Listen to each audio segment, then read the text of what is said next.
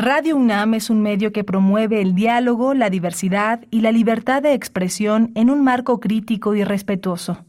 Los comentarios expresados a lo largo de su programación reflejan la opinión de quien los emite, mas no de la radiodifusora.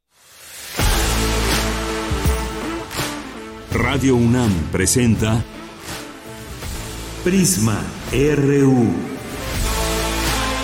Una mirada universitaria sobre los acontecimientos actuales. Prisma RU. Relatamos al mundo.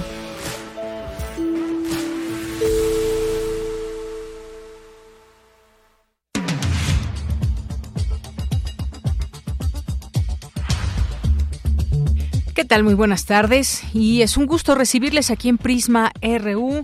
Eh, pasen a escuchar este programa en el 96.1 de FM. Aquí nos encuentran y tenemos todos los días preparada información para ustedes desde nuestra universidad, temas de México, del mundo que analizar. Tenemos también distintas invitaciones, como pues una de ellas que vamos a hacerles la cátedra extraordinaria, extraordinaria Octavio Paz del Colegio del, eh, de San Ildefonso invita al encuentro Poesía y Naturaleza. Esta es una invitación que les queremos hacer y se las haremos en unos minutos estará aquí la poeta, narradora y traductora María Baranda en este espacio y vamos a tener también hoy una mesa central de cambio climático, una mesa de análisis para hablar de estos temas. Hay muchas expertas y expertos desde nuestra universidad y quisimos traer un poco de lo que está en las conversaciones, en los expertise de eh, pues de lo que van investigando las personas de la UNAM.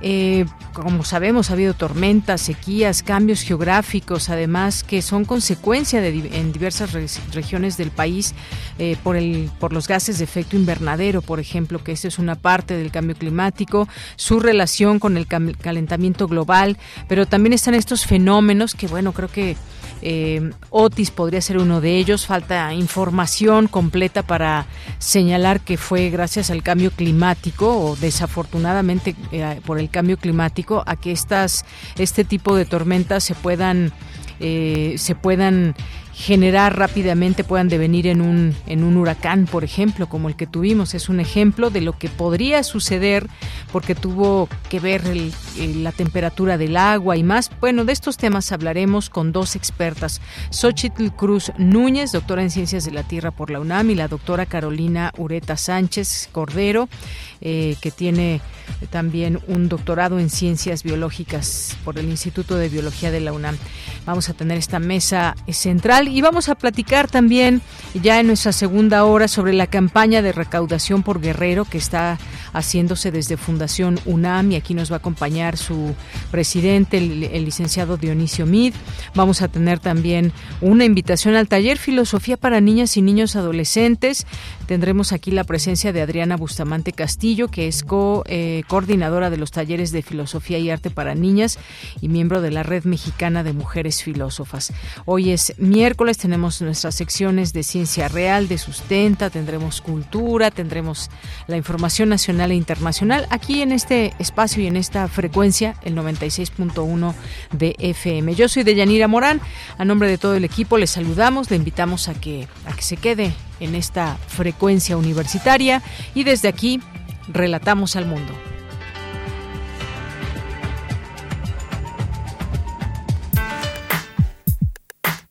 Relatamos al mundo. Relatamos al mundo.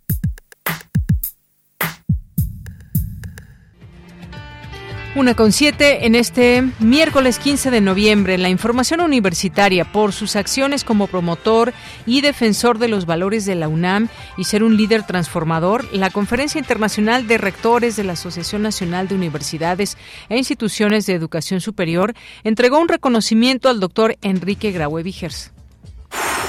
En el marco del seminario Rendición de Cuentas y Combate a la Corrupción, el Instituto de Investigaciones Sociales, expertos abordan los enfoques y métodos para el análisis de la corrupción en México.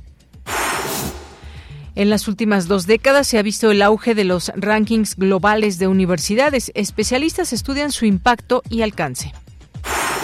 En los temas nacionales, la Comisión de Justicia del Senado aprobó por mayoría la renuncia de Arturo Saldívar como ministro de la Suprema Corte de Justicia de la Nación. La discusión y votación del dictamen se llevará a cabo en la sesión del Pleno del Senado este miércoles. Caminos y Puentes Federales informó que el Fondo Nacional de Infraestructura dio instrucciones para que a partir de hoy se incremente 3% las tarifas en las autopistas. La coordinadora de los comités de defensa de la Cuarta Transformación en la Ciudad de México, Clara Brugada, se registró como precandidata única de Morena para la jefatura de gobierno. En tanto, Xochitl Galvez pidió licencia al Senado para separarse de su cargo a partir del 20 de noviembre y por tiempo indefinido. Iniciará el próximo lunes su precampaña rumbo a la presidencia de la República. El presidente de Morena, Mario Delgado, informó que Claudia Sheinbaum se registrará como precandidata única de Morena, PT y Partido Verde a la presidencia el próximo domingo y el 20 de noviembre arranca formalmente su campaña. Y en los temas internacionales, un tribunal francés especializado en crímenes contra la humanidad y crímenes de guerra envió una orden de arresto internacional contra el presidente de Siria, Bashar al-Assad. Está acusado de haber sido cómplice de un presunto ataque con armas químicas cometido en la ciudad de Duma y el distrito de Guta Oriental en agosto de 2013 que dejó más de mil muertos. Congresistas de Estados Unidos presentaron una iniciativa contra el tráfico de armas eh, a México. Cada año registra casi 30.000 muertes por arma de fuego y se trafican más de medio millón de armas de fabricación estadounidense.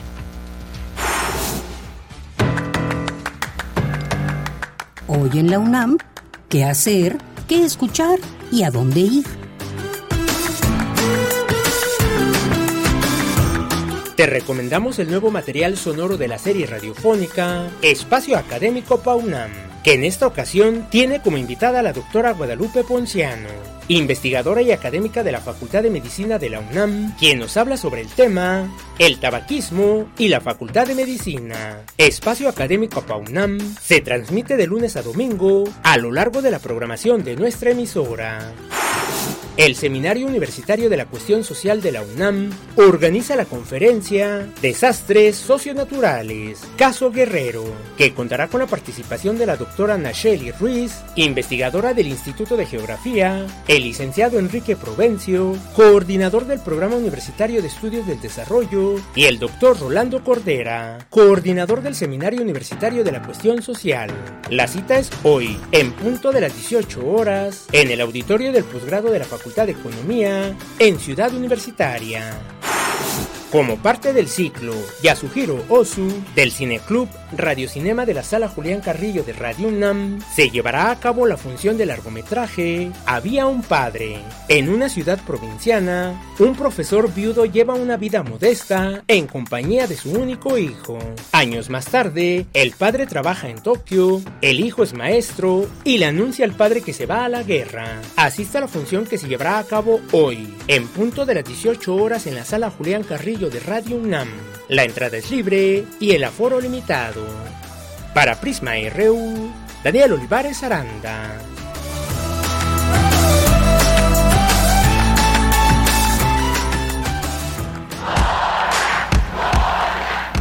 Campus RU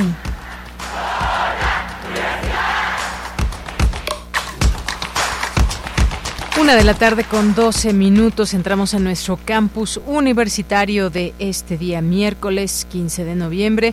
Especialistas estudian el impacto y alcance de los rankings en las universidades. Cindy Pérez Ramírez nos tiene esta información. ¿Qué tal Cindy? Muy buenas tardes. ¿Qué tal, Deyanira? Es un gusto saludarte a ti y al auditorio. Muy buenas tardes. Los rankings universitarios son problemáticos porque son conceptualmente inválidos. Se basan en metodologías cuestionables, opacas y son sesgados. Así lo dijo Marion Lloyd, académica del Instituto de Investigaciones sobre la Universidad y la Educación, durante la mesa de diálogo organizada por esta entidad universitaria, Rankings Universitarios y Colonialidad, Límites y Futuro del Modelo ante la Resistencia Internacional. Esta idea de que puede existir tal cosa como la mejor universidad del mundo, decimos la mejor para qué, en qué contexto y quién decide. Decimos que estos rankings son sesgados a favor de la investigación, como solo una de las tres funciones de las universidades, son coloniales y acentúan desigualdades en todos los niveles. Socavan el desarrollo del sector de educación superior en su conjunto. En enfocarse tanto en algunas instituciones individuales, pues no presta atención a la mejoría del sistema en su conjunto. A su vez, promueven metas de muy corto plazo. Entonces, los, las universidades están enfocadas cómo mejoramos para el año que entra, no en una década o en 50 años. La especialista indicó que existen formas de prevenir los impactos negativos de estos ejercicios y ponerle fin a la influencia que tienen en la educación superior. Argumentamos que la industria de los rankings tiene conflictos de interés en este mismo sentido de que venden sus servicios, cómo pueden ser juez y parte de este ejercicio pues hemos propuesto algunas medidas, algunas acciones. Uno es crear conciencia sobre los efectos negativos. Segundo, adoptar mejores prácticas y dar a conocer algunos ejercicios que sí son mejores, que no tienen esta visión tan simplista. Y promover que se, a las universidades que se desenganchen de estas prácticas que son extractivas, explotadoras y no transparentes, tanto para los mismos productores de rankings como las universidades. Yanira, cabe recordar que el origen de los actuales rankings universitarios lo encontramos a finales del siglo XIX en Estados Unidos, cuando en 1870 la Oficina de Educación publicó las primeras clasificaciones académicas. Este es mi reporte. Cindy, muchas gracias y buenas tardes. Muy buenas tardes. Vamos ahora con mi compañera Virginia Sánchez. Expertos abordan los enfoques y métodos para el análisis de la corrupción en México. Cuéntanos, Vicky, muy buenas tardes. Hola, ¿qué tal, ella Muy buenas tardes a ti y al auditorio de Prisma RU. Existen diversos enfoques para analizar el porqué de la corrupción. Entre ellos se encuentra la teoría principal agente que ocurre cuando la gente se involucra en una transacción corrupta siguiendo sus propios intereses y en detrimento de los intereses del principal, es decir, el pueblo, parlamento o supervisores. Otro enfoque es el de la teoría de la acción colectiva, que aborda el comportamiento de las personas corruptas en los grupos y que derivan en comportamientos inadecuados que son replicados por otros integrantes normalizando dichos comportamientos. Pero el que ha tenido más peso es el enfoque neoinstitucional. Así lo detalló Arturo Hernández Magallón del Centro de Estudios en Administración Pública durante la mesa redonda Enfoques y Métodos para el Análisis de la Corrupción en México, organizada por el Instituto de Investigaciones Sociales. Escuchemos lo que dijo sobre este enfoque. Este enfoque neoinstitucional que deriva en otras corrientes como el económico, el sociológico, el político y el histórico, se vuelve en un enfoque de gran peso o en un conjunto de enfoques de gran peso para poder explicar la manera en que las personas en las organizaciones se comportan. ¿Cómo explica el enfoque neoinstitucional la corrupción? Bueno, primero se parte de la idea que todas las organizaciones tienen instituciones. Las instituciones deben ser pensadas como normas escritas o no escritas que constriñen el comportamiento de las personas, pero hay instituciones buenas y hay instituciones malas, ¿no? Estas normas pueden operar como creencias, sistemas de creencias que dan lugar a nuestros comportamientos, convenciones sociales que son creadas por las personas dentro de las organizaciones sobre nuestro proceder.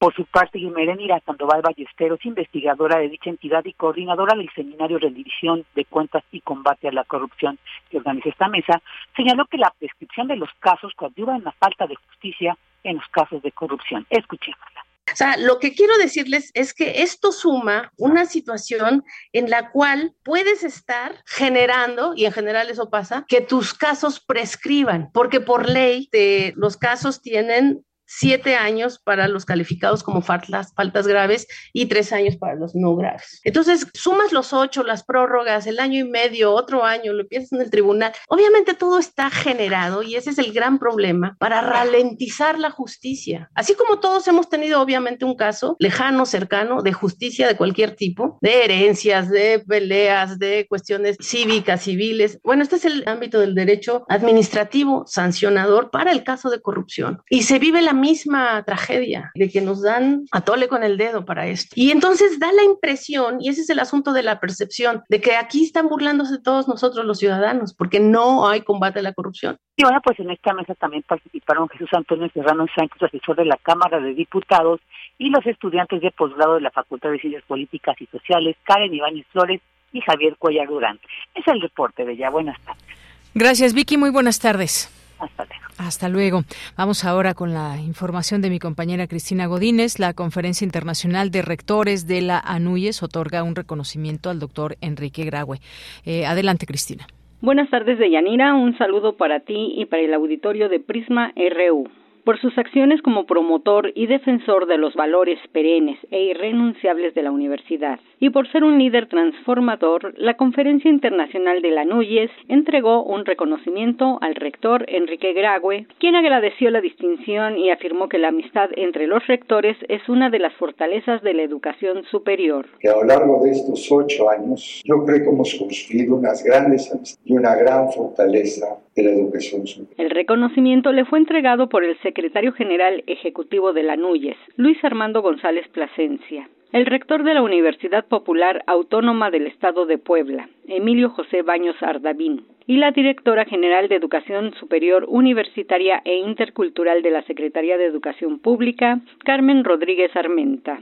González Plasencia subrayó que el liderazgo del rector Enrique Grague ha sido una guía para todos en el sector de la educación superior. Hacemos un reconocimiento por ser un promotor y defensor de los valores perennes e irrenunciables de la universidad, que lo distinguen como ser humano de fuertes convicciones y como líder transformador. Por su parte, Carmen Rodríguez indicó que su cercanía y acompañamiento fueron importantes para transitar hacia la Ley General de Educación Superior y las modificaciones al artículo tercero de la Constitución. De Yanira, en el evento efectuado en Puebla estuvieron rectores de las universidades de México, la rectora de la Universidad de Valencia, el rector de la Universidad de Sevilla y el director ejecutivo de Santander Universidades y director general de Universia México.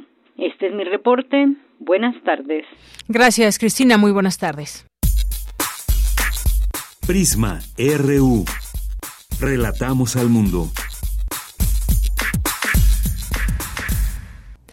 Bien, continuamos. Y la Universidad Nacional Autónoma de México, la Secretaría de Cultura Federal y el Gobierno de la Ciudad de México, a través de su Secretaría de Cultura, instituciones eh, del Colegio de San Ildefonso, en colaboración con el Colegio Nacional y la Fundación para las Letras Mexicanas, con la organización de la Cátedra Extraordinaria Octavio Paz, dedicada a la poesía y al pensamiento crítico, presentan el encuentro Poesía y Naturaleza, una oportunidad para reflexionar y dialogar sobre las problemáticas y diversas acercamientos desde la poesía que despierten una mayor conciencia en la convivencia equilibrada con la naturaleza. Y para hablarnos de este tema está ya en la línea telefónica, le agradecemos mucho que nos tome esta llamada, María Baranda. Ella es poeta, narradora y traductora. Ha ganado distintos premios, entre ellos el Nacional de Poesía, Efraín Huerta, en 1995, por su obra Los Memoriosos. Fue embajadora de literatura infantil y juvenil de la FILIC 2017. ¿Qué tal, María? Muy buenas tardes. Hola, ¿qué tal? Buenas tardes. Un gusto saludarte. Pues cuéntanos acerca de esta, eh, pues de esta cátedra extraordinaria y este encuentro poesía y naturaleza. Sí, es la primera vez que organizamos desde la cátedra Octavio Paz este encuentro que es un integrar la sensibilidad poética con la científica y esa mirada que nos va a hacer reflexionar para cuidar y poder preservar el medio ambiente pero como dice Antonio Lascano, uno de nuestros invitados, atrás de la defensa del ambiente hay la búsqueda de una sociedad más igualitaria, más armónica y más vital. Se trata de que reflexionemos, de que escuchemos las metáforas que van a ser los poetas alrededor de la tierra. Muy bien, bueno, pues suena bastante interesante esto que nos comentas, esta sensibilidad poética con la científica. Y me encontraba yo esta esta cita que justamente aquí con eh, que anuncia este encuentro y dice la tierra no es del hombre, el hombre es de la tierra. Somos huéspedes en esta tierra, mas no sus dueños. Y creo que esto explica muy bien precisamente a lo que se refiere o lo que pretende este encuentro y cómo desde esa desde ese entendimiento pues se pueda comprender mucho de lo que actualmente también platicamos. Todo tiene que ver con la naturaleza, con su respeto y creo que de ahí se abren pues muchos temas desde donde se puede abordar la, la, la poesía también. Exacto, y que finalmente todo es una forma de conocimiento de sabiduría también. Es lo que tenemos que aprender de nuestro planeta, ¿no? Y esa fuerza creativa y vital que nos da, pero como una práctica que tenemos que asociar a nuestro cotidiano, a nuestro hacer diario. Efectivamente. Y este encuentro, en este encuentro habrán poetas, científicos y escritores que se reúnen justamente para reflexionar en torno a estas diversas poéticas de la tierra, los ecosistemas, su cuidado y su preservación. Eh, ¿Cuándo tendrá lugar este encuentro y hay algún programa donde podemos encontrar toda esta información para quienes nos están escuchando? Toda la información la pueden encontrar en www.colegiodesanildefonso.com y empezamos mañana a las 12 del día en el Colegio de San Ildefonso. Ahí estaremos eh, hablando de ecopoética con gente que viene de la Universidad de Varsovia como Julia Pierdosuk y Gerardo Beltrán, también con el geólogo Forrest Gander. Y será muy interesante también recibirlos por la tarde en el Colegio Nacional, donde habrá lecturas de poesía y conversación con Antonio Lascano. Ni más ni menos, el doctor Antonio Lascano. Y es que sí, efectivamente, este es pues una especie de un llamado a la crítica por este deterioro de nuestro medio ambiente, los ecosistemas, pero sobre todo también creo, María, esta, esta relación con el cuidado del medio ambiente. ¿Cómo estamos cuidando? Creo que parte desde lo personal a generar una conciencia eh, general sobre el cuidado del medio ambiente. Hoy hablamos mucho de temas como el cambio climático, que por cierto después tendremos de esta charla contigo una, una mesa justamente para hablar de cambio climático y, y desde dónde entenderlo, cómo entenderlo. Creo que pues algo muy importante que siempre hace la poesía es sensibilizarnos en los temas y este será sin duda alguna esa parte también eh, reflexiva sobre lo, el deterioro que estamos teniendo de nuestra naturaleza y que provocamos los humanos. Por supuesto, ¿no? Y eso cómo nos puede llevar a tener una sociedad más igualitaria para un buen vivir de todos nosotros. Entonces los esperamos el jueves, viernes y sábado en el Colegio de San Ildefonso. Muy bien, bueno, pues ahí está, eh, como nos decía, ya está allí todo el programa completo que también pueden checar para que les quede grabada ya esta invitación a partir de mañana, el viernes y el sábado, 17 eh, y 18 de noviembre, de 11 a 19.30 horas, el Colegio Nacional y el Colegio de San Ildefonso, para que puedan ser parte de eso. Creo que muchas veces quizás quienes puedan acompañar todo esto, pues quizás no hagan o no escriben poesía, pero el hecho de encontrarse con poetas, con científicos, escuchar estas lecturas, conocer, eh, sugerirnos también ciertas lecturas que nos, nos abran perspectiva. Creo que eso, este encuentro es parte de lo que nos va a dar. Y es lo que nos emociona a todos, recibirlos para poder reflexionar entre todos. Así es, ya, ya nos mencionabas algunos y algunas invitadas, ¿tienes algunos otros que nos puedas comentar? Claro, estará eh, Eduardo Langagne, eh, también José Luis Rivas, las jóvenes María González Gómez de León, Lucía Cornejo, Nicté Fabián Espejel, Nadia López García y sobre todo Claudia Luna Fuentes, que viene desde el Museo del Desierto a dar una charla muy interesante sobre cuatro ciénegas cómo se está preservando ahí todo lo que ha sucedido con en la comunidad y cómo han sido las mujeres las más interesadas en esa preservación del medio ambiente. Y también va a ser una curaduría objetual con objetos de la naturaleza el sábado a las 4.30 de la tarde en el memorial del Colegio de San Ildefonso. Muy bien, bueno, pues ahí queda esta invitación a algunas de las personas que van a participar. Estaba yo ya viendo este eh, programa que traen e incluso, pues bueno, para eh, ilustrarle a nuestro público. Se habla de Cuatro Ciénegas también, que esto pues representa mucho, mucho trabajo, mucha posibilidad también de conocer más de nuestra naturaleza. Y bueno, pues ahí les dejamos esta invitación, lecturas, mesas de reflexión que se van a llevar a cabo estos días y que además sé que se van a transmitir por Facebook Live del, de, de San Ildefonso y del Colegio Nacional. Además de todo. Muy bien. Bueno, pues no me resta más que agradecerte, María Baranda, el que nos hayas dejado esta invitación, pero a, su vez esta propuesta también para nuestro público. Muchas gracias. Hasta luego. por la invitación. Hasta luego. Buenas tardes, María Baranda, poeta, narradora y traductora, con esta invitación, este encuentro, una buena combinación, no sé a usted qué le parece, de poesía y naturaleza. Una de la tarde con 28 minutos. Tu opinión es muy importante.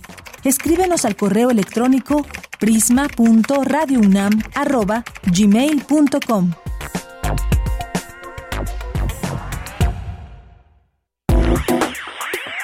Queremos escuchar tu voz. Síguenos en nuestras redes sociales. En Facebook como Prisma RU y en Twitter como arroba PrismaRU.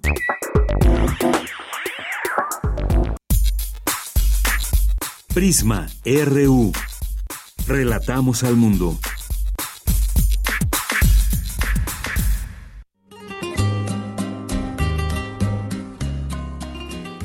Una foto es una instantánea que encapsula en una fracción de segundo toda una historia.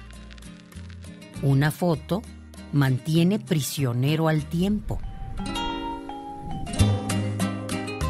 le invitamos a visitar la exposición Memorias y Relatos, que conmemora 50 años de la Facultad de Psicología de la UNAM, en la Galería María Luisa de Esa Gómez Farías, en Ciudad Universitaria, ubicada junto a la Facultad de Arquitectura, de lunes a viernes de 10 a 18 horas, hasta el 8 de diciembre.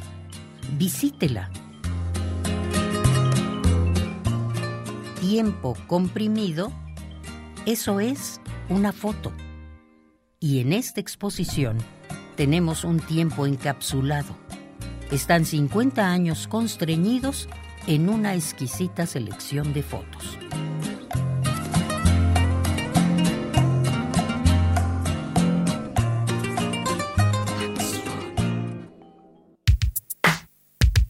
Prisma RU.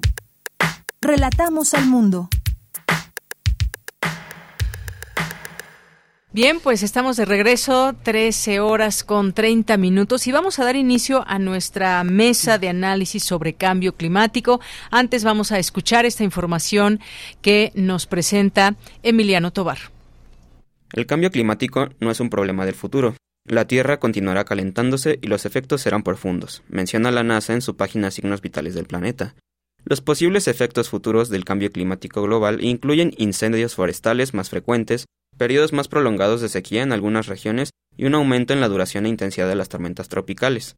En ese sentido, hemos presenciado daños considerables en la vida de muchas personas. Otis, un fenómeno meteorológico que azotó en la costa de Acapulco el 25 de octubre, es considerado la tormenta más poderosa registrada en la historia de la costa del Pacífico mexicano. Según el Grupo Intergubernamental de Expertos sobre Cambio Climático Global, en un comunicado de prensa publicado en junio de 2023, existen diversas opciones viables y eficaces para reducir las emisiones de gases de efecto invernadero y adaptarse al cambio climático provocado por el ser humano, las cuales están disponibles en la actualidad. Pero según el secretario general de las Naciones Unidas, Antonio Guterres, el mundo no está consiguiendo controlar la crisis climática. Las emisiones mundiales de gases de efecto invernadero deberían reducirse casi a la mitad para el 2030 en comparación con los niveles de 2010 si el mundo quiere limitar el calentamiento a 1.5 grados para el año 2100.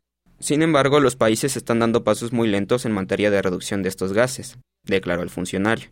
Aun si los países cumplieran sus compromisos climáticos actuales, se prevé que la temperatura media mundial aumente 2.8 grados. Si esto sucede, no solo habría cambios en los fenómenos naturales como consecuencia, sino que podría ponerse en peligro el suministro de alimentos y agua, así como la población de muchos países. Bien, pues muchas gracias a Emiliano Tobar y esta presentación también sobre lo que vamos a hablar, este tema del cambio climático. Y hay muchas preguntas, me parece, en torno y cómo empezar a esta continuidad en las charlas, en la plática que se abre en el mundo sobre el cambio climático. Cuando hablamos del cambio climático, de pronto pensamos en temperatura, pensamos en la biodiversidad, pensamos en gases de efecto invernadero y en muchas cosas. Y queremos quisiéramos frenar esto y que se ha vuelto todo un reto y, bastante difícil. o quizás no sé si sea tan difícil los retos para los gobiernos, pero en general pues no se ha logrado lo que lo que se pensaba y todas estas reuniones que se hacen en el mundo. Bueno, pues primero les quiero presentar a nuestras invitadas que tenemos aquí en cabina está la doctora Xochitl Cruz Núñez. Ella es doctora en Ciencias de la Tierra por la UNAM. Sus líneas de investigación abarcan los gases y compuestos de efecto invernadero, la mitigación del cambio climático y los co-beneficios de la mitigación. Doctora, bienvenida y buenas tardes. Gracias, Deyanira. Buenas tardes.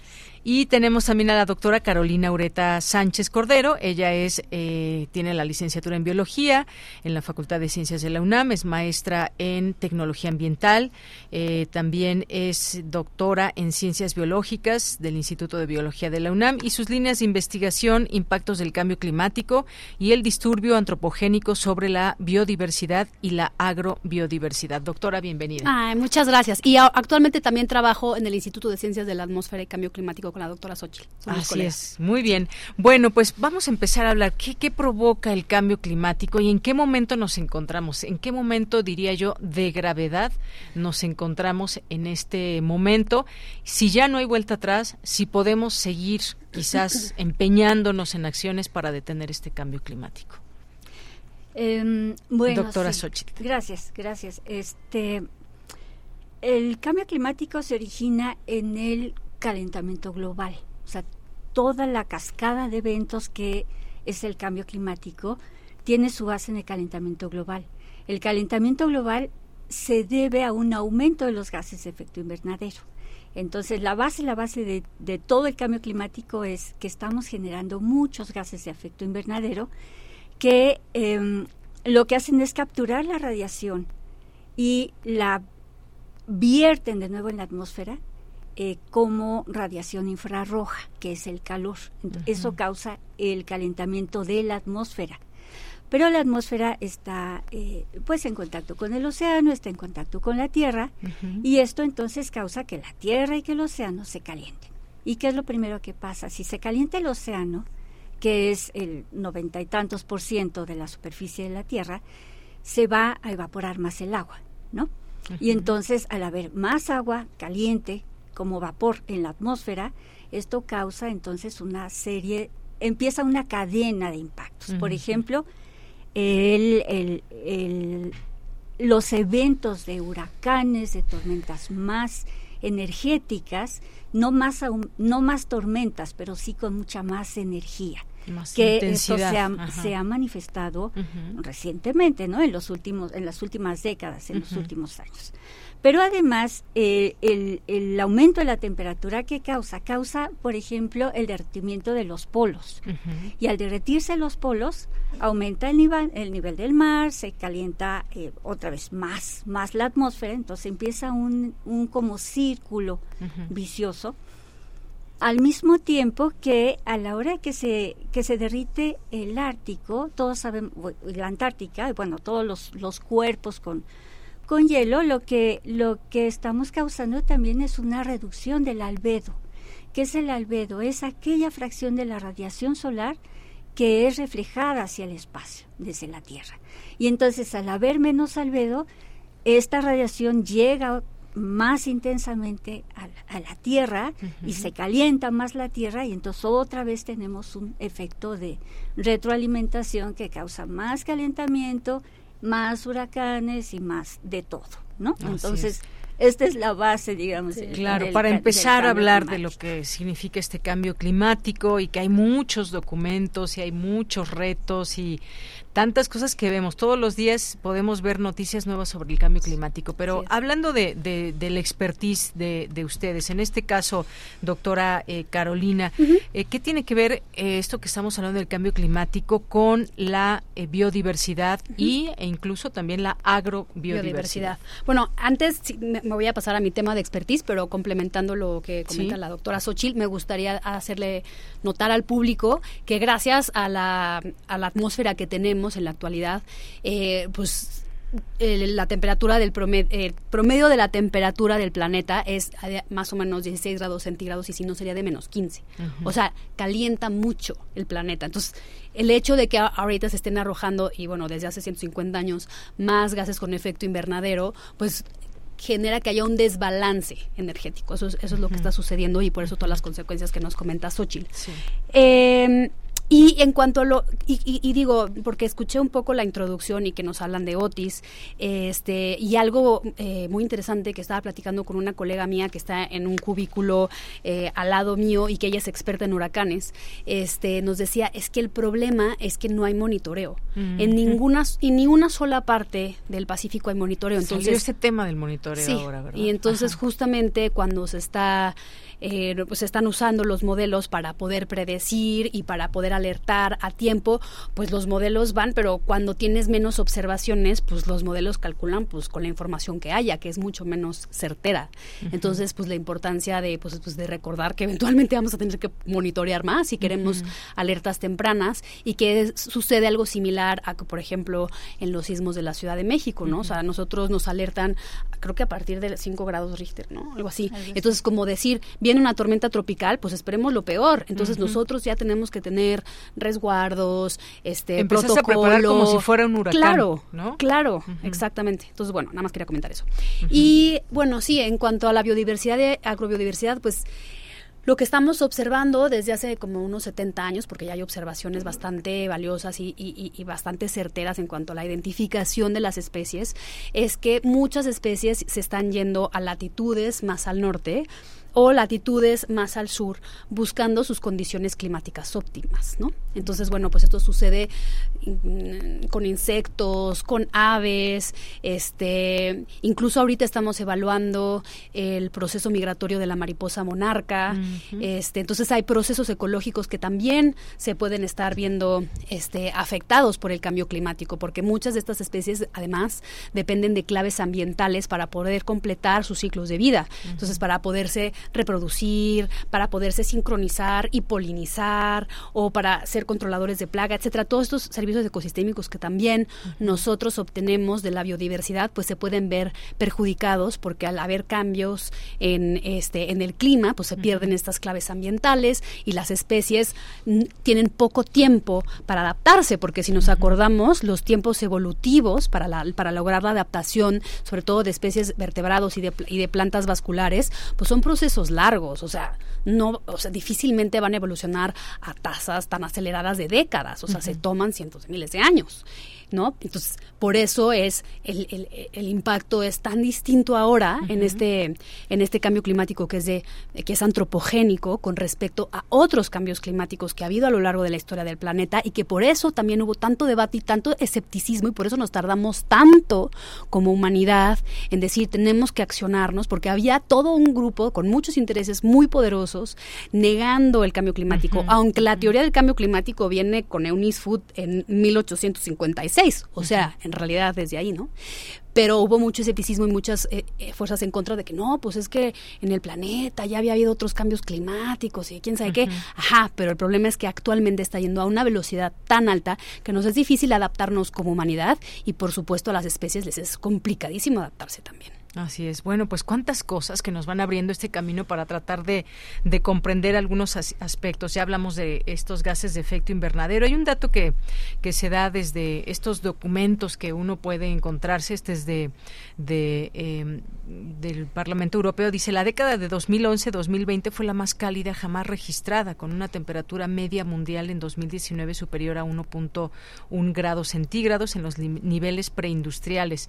Y de pronto escuchándolas hablar también de este desbalance que hay y todo lo que se está haciendo, a, mí sí me queda mucho esta esta duda, yo sé que se están haciendo esfuerzos, reunir a muchas personas del mundo en estas COP que hay eh, alrededor de, bueno, ha habido en distintos países, eh, hay muchos esfuerzos, pero también hay quien no hace esfuerzos, ¿no? Como gobiernos, o se hacen patos con los esfuerzos, como decimos aquí en México. Eh, siendo realistas, ¿qué tanto estamos avanzando para bien en todo esto? Porque tenemos, por ejemplo, ahora los carros generan mucho smog y los camiones y todo, y entonces ya están surgiendo los autos eléctricos, o están surgiendo algunas otras opciones. Pero ¿qué tanto, siendo realistas, estamos, estamos generando acciones para revertir estas cosas o qué nos espera en un futuro cercano o un futuro lejano, doctora Xochitl? Eh, gracias. Sí, el, uno de los grandes problemas es que somos muchos, ¿no? O y seguimos siendo cada vez más. Además de, de 8 mil millones de personas, todas tratando de vivir como como el, sueño, el antiguo sueño americano, ¿no? De tener tres carros afuera de la casa y mucha comida y demás. Entonces, el problema, desde mi punto de vista particular, es el cambio del estilo de vida. O sea, debemos de retornar, de bajarle al consumismo y de retornar a modos de vida más, más, más em, armónicos, con, armoniosos con la, con la naturaleza, ¿no? Por un lado. Pero vamos, estamos en esta vida de ciudades y de correr y globalizada, capitalista. ¿Qué podemos hacer? Sí, sí, sí. Este, la sociedad puede hacer desde desde nosotros, ¿no? Bajarle al consumo de la carne, por ejemplo, la ganadería es una ah, es, una actividad que genera el 20% de los gases de efecto invernadero. Además, un gran maltrato animal, además un gran gasto de eh, de peces y de agricultura para alimentar a estos animales que serán sacrificados. ¿Para qué? Para que tengamos un bistec en la casa, ¿no? Entonces, por un lado es eso, por otro es pues el ahorro, no sé, del agua y demás, pero algo principal y que es básico en el calentamiento global y en, la emisión de gases de efecto invernadero es la, el transporte, la manera como nos movemos. Entonces, mientras querramos seguir usando un carro eh, que está impulsado por gasolina o por eh, otros combustibles fósiles, este, pues vamos a seguir emitiendo gases de efecto invernadero. Entonces tenemos que pasar a modos más limpios de movernos.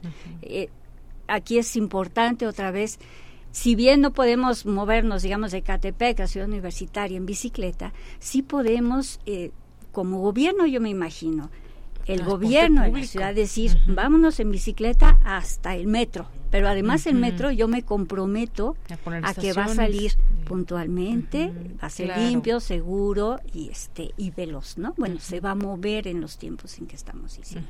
Entonces es una coordinación que es necesaria para las ciudades. Y muchas ciudades de Europa, de Estados Unidos, pues obviamente están caminando a ese, hacia ese estilo de vida, ¿no? Que es de, de, de varias formas caminamos, nos movemos en bicicleta, en el metro y en el autobús, pero tenemos que brindar esos servicios que son de calidad.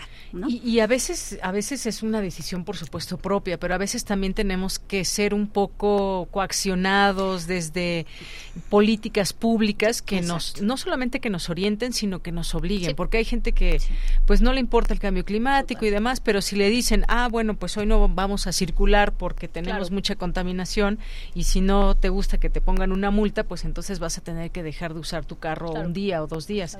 ¿Qué hacer en generar esto desde este ámbito? Otro dato, eh, doctora, también eh, antes de darte la palabra, dice, influyen cada vez más en el clima y la temperatura de la tierra la quema de combustibles fósiles, la tala de bosques y la cría de ganado, que yo dije, la cría de ganado, y ahora esto que usted dice del consumo de carne tiene mucho que ver.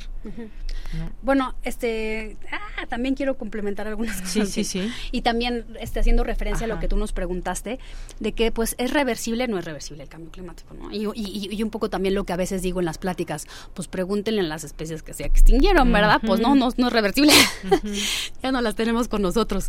Este, y, e incluso todavía no tenemos conocimiento de toda la biodiversidad que hay en el planeta y nos estamos perdiendo pues de mucho recurso genético que podríamos usar para beneficio de, del ser humano. Entonces, reversible no es, pero lo que sí podemos hacer es evitar llegar al peor escenario posible, porque ahorita tenemos diferentes tipos de proyecciones según lo que sigamos emitiendo de gases con efecto invernadero y de acuerdo a eso es qué tan dramático van a ser los cambios en, las condiciones climáticas y qué tanto nos vamos a ver afectados por eso. Entonces, eso, o sea, sí podemos mm, no irnos a lo peor. Eso sí podemos hacer. Eh, que sí creo que hay una falta de voluntad este, política y muchos intereses económicos y entonces sobre todo los que los países que actualmente más emiten gases con efecto invernadero que son Estados Unidos y China pues son los que no quieren firmar porque uno dice no pues si no firma Estados Unidos yo para qué firmo y entonces Estados Unidos dice si no firma China yo para qué firmo si los dos son los que contribuyen en un enorme porcentaje este sobre sobre estos eh, gases. Y México creo que estamos en lugar 10 o en lugar 11 de emisiones de gases con efecto invernadero. O sea contribuimos poquito en comparación de los grandes, pero en realidad tampoco estamos en los últimos lugares del pero mundo. Pero en perspectiva es muchísimo, ¿no? este, y sí estoy de acuerdo con Xochitl en cuanto a los a que hay que reducir los patrones de, de consumo. Yo pienso, o sea, yo siempre tengo un poco de conflicto con el asunto de que somos muchos, porque es verdad, sí somos, pero siento que, híjole, ya me voy a ver bien socialista, y, pero siento que es un poco el argumento de los países industrializados eh, para echarnos la culpa a los países en desarrollo. Es que son muchos y ustedes se reproducen un montón, cuando en realidad creo que el mayor problema es justamente el, patrón de consumo, porque no es lo mismo lo que contamina un alemán en Berlín que lo que contaminan 10 africanos. Entonces también hay que ver la huella ecológica de cada una de las personas, ¿no? Entonces yo creo que las dos cosas son muy importantes y, siento que es un argumento de los países industrializados para echarnos la culpa a nosotros, cuando en realidad ellos históricamente han sido los, los mayores contribuidores de los gases con efecto invernadero.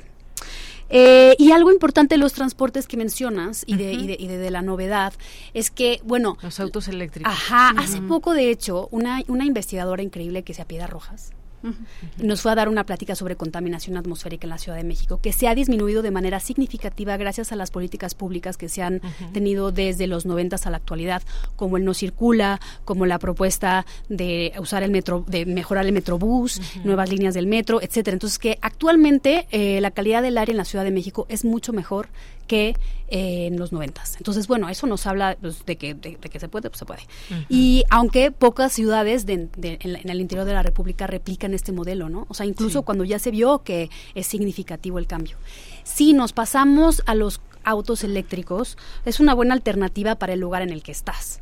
Sin embargo, o sea, ninguna solución pues es la panacea, porque sin, los, los, los, autos eléctricos pues requieren de un montón de electricidad. Y hasta que no estemos exactamente.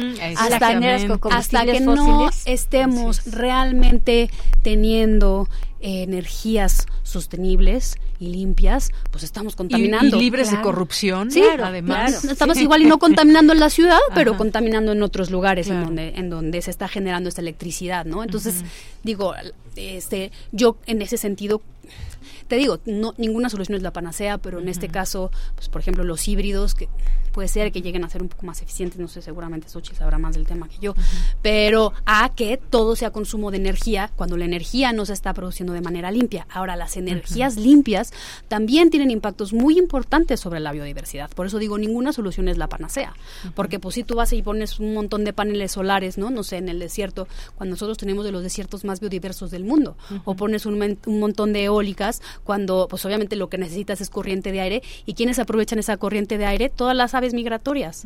Entonces, pues hay que ver en dónde sí, en dónde no, y, y, y, costo-beneficio, y, no es tan trivial, y no es, ah, sí, se soluciona de un, dos, tres, porque justo son soluciones muy complejas. Entonces, también por eso, pues, qué bueno que yo no estoy de tomadora de, decisiones, ¿verdad? Porque qué difícil. Sí, pero además sí, me gustaría hacer hincapié en que, mm, en, respecto del, del cómo vamos a actuar. Eh, si decimos, la sociedad podemos hacer como personas muchas cosas, pero como comentabas, es bien importante el papel que tienen los gobiernos. Si un gobierno no está comprometido, digamos, a introducir energías, energías renovables, no además de limpias, renovables, principalmente renovables, de eh, impulsar normas, normatividad y de hacer cumplir la normatividad, este, no vamos a avanzar, ¿no? En ningún lado. Comentaba Carolina ahorita de que la calidad del aire es mucho mejor que en los años 90. Puede ser porque ya no tenemos tanto, tanto plomo y tanto azufre en los combustibles. Lo del azufre yo lo, pondría así como... sí, cuidado. Pero este, hay muchas cosas que yo estoy viendo, vamos, yo viví la, la, la revolución en la Ciudad de México en los años 90 de la calidad del aire y eh, lo que veo ahora es lo que estaba viendo antes, ¿no? Por ejemplo, el circular de autobuses que son altamente, eh, que arrojan tanto, tanto yin adentro del periférico, ¿no? Autobuses de carga sin placas muchas veces o federales o del Estado de México, en cualquier lado, que van arrojando el... Este hollín está compuesto de una gran cantidad de compuestos carcinogénicos y eh, el que le da el color negro precisamente es el carbono negro. El carbono negro es una partícula que tiene una gran cantidad de compuestos orgánicos, carcinogénicos, la mayoría, la mayoría parte de esos, y un núcleo de, de, carbono, carbono el grafito de los lápices. Esos, esas partículas que son tan pequeñas, se las podemos respirar y se meten hasta el tracto respiratorio, sí, y son está demostrado que causa cáncer, entre otras cosas, ¿no? Además de afecciones pulmonares y bla bla. Este, bueno, este compuesto que, que, vemos y que está emitiéndose en todos lados, en los incendios, en los camiones a diésel, etcétera, es también un compuesto de efecto invernadero muy potente. Entonces, además de que eh, obstruye la calidad, bueno, que deteriora la calidad del aire, deteriora la salud de las personas, de los animales, de los del paisaje, este es gran parte causante del, del derretimiento de los de los hielos, de los casquetes polares y por último es un potente compuesto de efecto invernadero. Entonces, si es tan fácil abatir estas emisiones como poniendo una trampa de partículas en el camión. Catalizadores, ¿no? Exacto.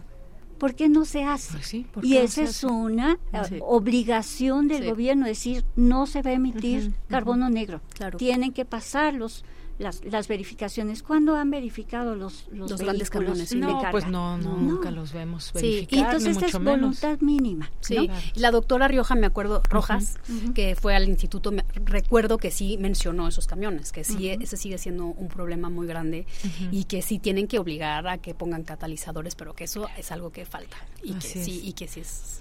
Y esos son los co-beneficios de la mitigación. Si tú le pegas a los contaminantes climáticos, le pegas a la calidad del aire y le pegas a la salud. Así es. Entonces, ¿qué estamos esperando? Sí, como que muchos, o sea, que es un poco también cuando yo hablo de cambio climático y que no quiero desalentar a todo el mundo, como que les digo, todos los problemas ambientales están relacionados.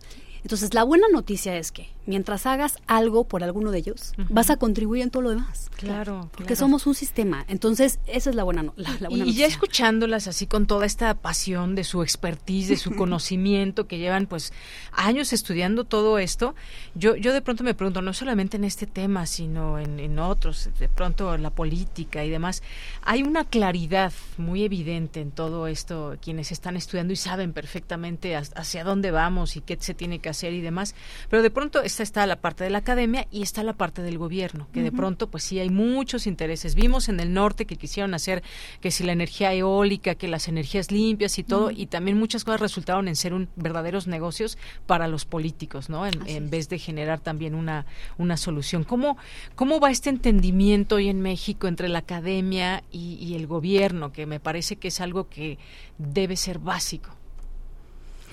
Yo puedo opinar desde mi perspectiva, pero yo creo pues que... Sí, creo que sí, se vale opinar. Sí, es, es, una cuestión, pues, ya, metiéndonos a política, obviamente, ¿no? Pero, o sea, yo que conozco muy de cerca a la directora de CONACIT, este, y la conozco muy de cerca porque fue parte de mi comité tutor, eh, y creo que han hecho, o sea... A Marilena Álvarez Bulla. O sea, creo que a Marilena Álvarez Bulla, la doctora, eh, ha habido cosas que, claro, cuando llegas y quieres cambiar todo, igual puede ser un poco complejo, pero lo que sí valoro mucho es que han intentado dirigir la ciencia hacia un mayor beneficio social y creo que eso es muy importante eh, porque luego sí creo que como academia estábamos muy aislados eh, de, de pues, lo de lo que podíamos contribuirle a la sociedad.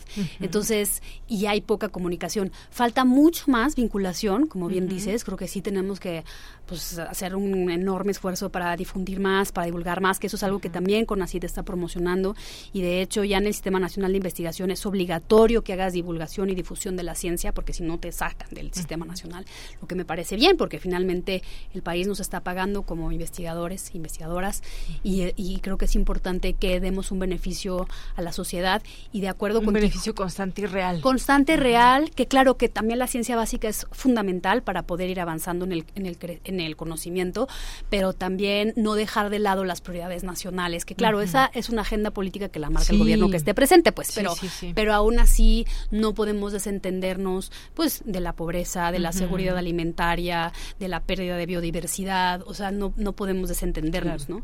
Entonces, claro, a mí hay cosas que en particular me interesan como investigadora y que yo quiero analizar con modelos, la distribución de transgénicos, pero, o sea, no sé, también puedo eh, ver de qué manera generar programas para que los campesinos este, la padezcan un poco menos o generar un vínculo con el instituto para que tengan alertas tempranas climatológicas etcétera. Entonces, yo creo, porque claro, también por mi ideología, por las personas que conozco, que vamos en un buen camino, aunque falta mucho por hacer. Muy bien, muchas gracias. Se nos va acabando el tiempo, doctora. Por último, eh, pues que dentro de esta agenda política, pues sí hay muchas cosas. La agenda nacional de un gobierno debe ser además muy complicada. Un mensaje final en todo esto. ¿Hay esperanza? Eh, ¿Cuál es la realidad? Y si no hay esperanza, pues también decirlo. Siempre nos queda eso, pero claro, bueno, primero yo quisiera decir que eh, la participación de los gobiernos es fundamental. Cuando cuando llegó el gobierno, cuando llegó este el presidente Obama a Estados Unidos dijo, bueno, vamos a cerrar las plantas de carbón en 2024, ¿no? Sí. Y luego llega el señor Pero Trump luego y llegó dice, Trump y dice, no, todo eso no, no, existe sirve, el cambio climático, y, no existe, y vamos exacto. en regreso. Llega Biden y me, así medio tibiecito, ¿no? Sí, sí, el cambio climático y nos seguimos así como que sí, no pasa nada. En México, cuando eh, estalla todo este tema del cambio climático, la, la administración del presidente de Calderón dice sí el cambio climático y se, y se establece la ley general de cambio climático y, y vamos a hacer muchas cosas. Y dicen y vamos a alcanzar el pico de nuestras emisiones para 2018. En 2012 dicen para 2018, cuando él ya no está, ¿no? Y luego llega Peña Nieto y dice, no, vamos a alcanzar el pico de las emisiones para 2026, cuando él ya no está. Sí. Y llega la actual administración y ni siquiera nos dicen si va a haber un plan para mitigar, para reducir las emisiones de gases de efecto invernadero. Eso eso es indignante. Eso no se debe hacer cuando estamos cuando estamos ya en una tragedia climática, en una crisis climática ya extrema, no puedes omitir por más cosas sociales y que, y que y que pongamos al pueblo por delante. eh, la crisis es planetaria. Entonces, sea que si soy optimista, pues digo, si todos nos podemos a trabajar, sí. Pero se dijo en la introducción, ¿no? Aun cuando todos los países cumplan, todavía tenemos un gap, Sí. tenemos una diferencia de emisiones que no tenemos de dónde tomar para no poder sobrepasar los 2 grados centígrados o 1.5. El 1.5 ya no. Olvídalo. Ya no, ya no. Pero al menos los 2 grados que son una situación de emergencia planetaria. Muy bien, pues nos llegó las dos de la tarde, tenemos que irnos a un corte y yo les quiero agradecer muchísimo a ambas el que se den el tiempo de venir, de hablar aquí frente a estos micrófonos de Radio UNAM y que nuestro público, que también es un público siempre muy ávido del conocimiento, muy crítico, pues también se, se eh, pueda eh, involucrar en todo esto. Digo, de eso se trata, de que nos involucremos todas y todos y que escuchemos estas voces expertas que nos dan luz y pues sí, esperanza de que esto pueda cambiar. Muchas gracias, doctora Xochil Cruz Núñez, doctora Carolina Ureta Sánchez, gracias, por venir. Gracias, Gracias, a ti por la invitación. Bye. Bueno, pues nos vamos al corte, regresamos a la segunda hora de Prisma RU. Tu opinión es muy importante. Escríbenos al correo electrónico prisma.radiounam@gmail.com.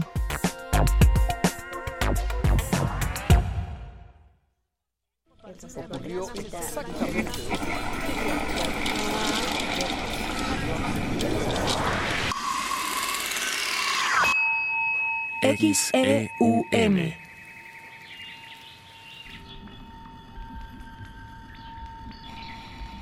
Radio UNAM. Experiencia sonora.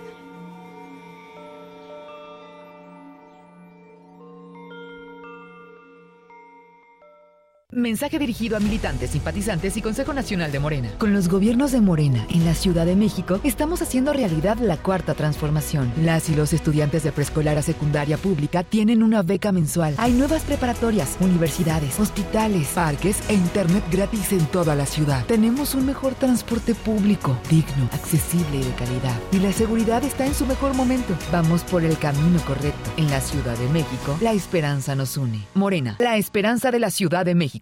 Aquí en la Ciudad de México, ¿no sientes que vivimos como en un cuento? Dicen que ahora sí van a arreglar el metro. Pero cada día está peor. Dicen que han invertido en servicios, pero tú cada día tienes menos agua por las fugas. Pero ahora sí, se les va a acabar el cuento. Nuestra ciudad nos necesita. Sé parte de la solución. PAN, Ciudad de México. Mensaje dirigido a la militancia y simpatizantes del PAN.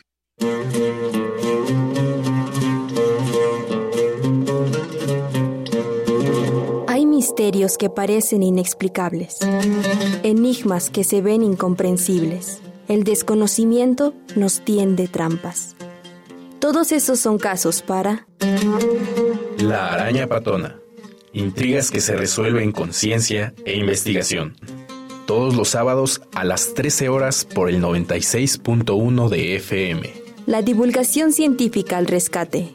Radio UNAM. Experiencia sonora.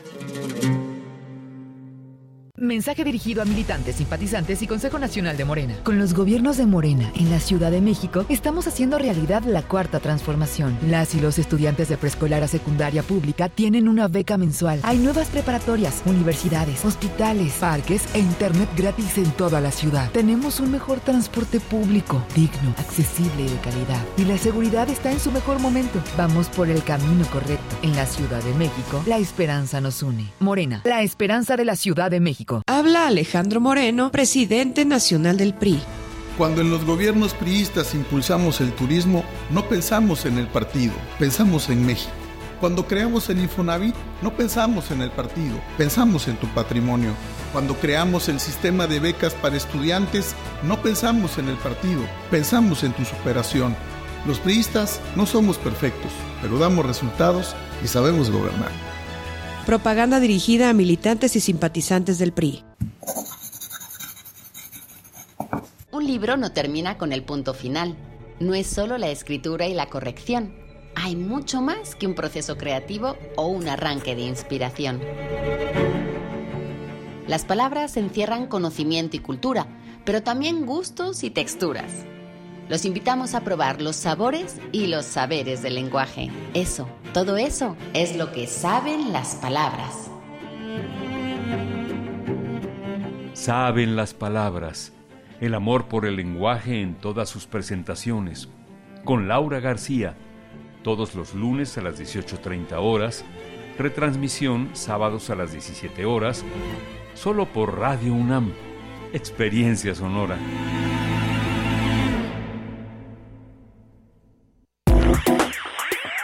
Queremos escuchar tu voz. Síguenos en nuestras redes sociales. En Facebook como Prisma RU y en Twitter como arroba PrismaRU.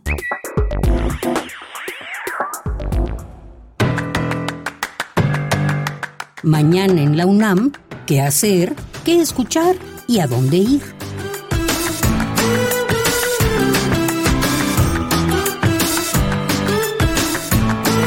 La Escuela Nacional de Trabajo Social de la UNAM organiza el octavo foro de enfermedades neurológicas y psiquiátricas, experiencias de trabajo social en el campo de la investigación e intervención colaborativa, que se llevará a cabo del 15 al 17 de noviembre a partir de las 8.30 horas en la Escuela Nacional de Trabajo Social de la UNAM. Consulta el programa completo que se encuentra disponible en su sitio oficial y redes sociales. La Facultad de Ciencias Políticas y Sociales de la UNAM organiza el seminario Las diversas aristas de la violencia armada en México y Estados Unidos como consecuencia de las prácticas laxas del comercio de armas. Se contará con la participación especial de la doctora Carola García Calderón. Las citas mañana en punto de las 9 horas en la sala Lucio Mendieta de la Facultad de Ciencias Políticas y Sociales de la UNAM. La Coordinación Universitaria para la Sustentabilidad de la UNAM te invita a participar en la jornada de restauración y limpieza de camellón del Geopedregal, ubicado a un costado de la Dirección General de Administración Escolar en Ciudad Universitaria. La cita es el próximo viernes 17 de noviembre en punto de las 9 horas. Para mayores informes consulta el sitio oficial o las redes sociales de la COUS UNAM. Para Prisma RU, Daniel Olivares Aranda.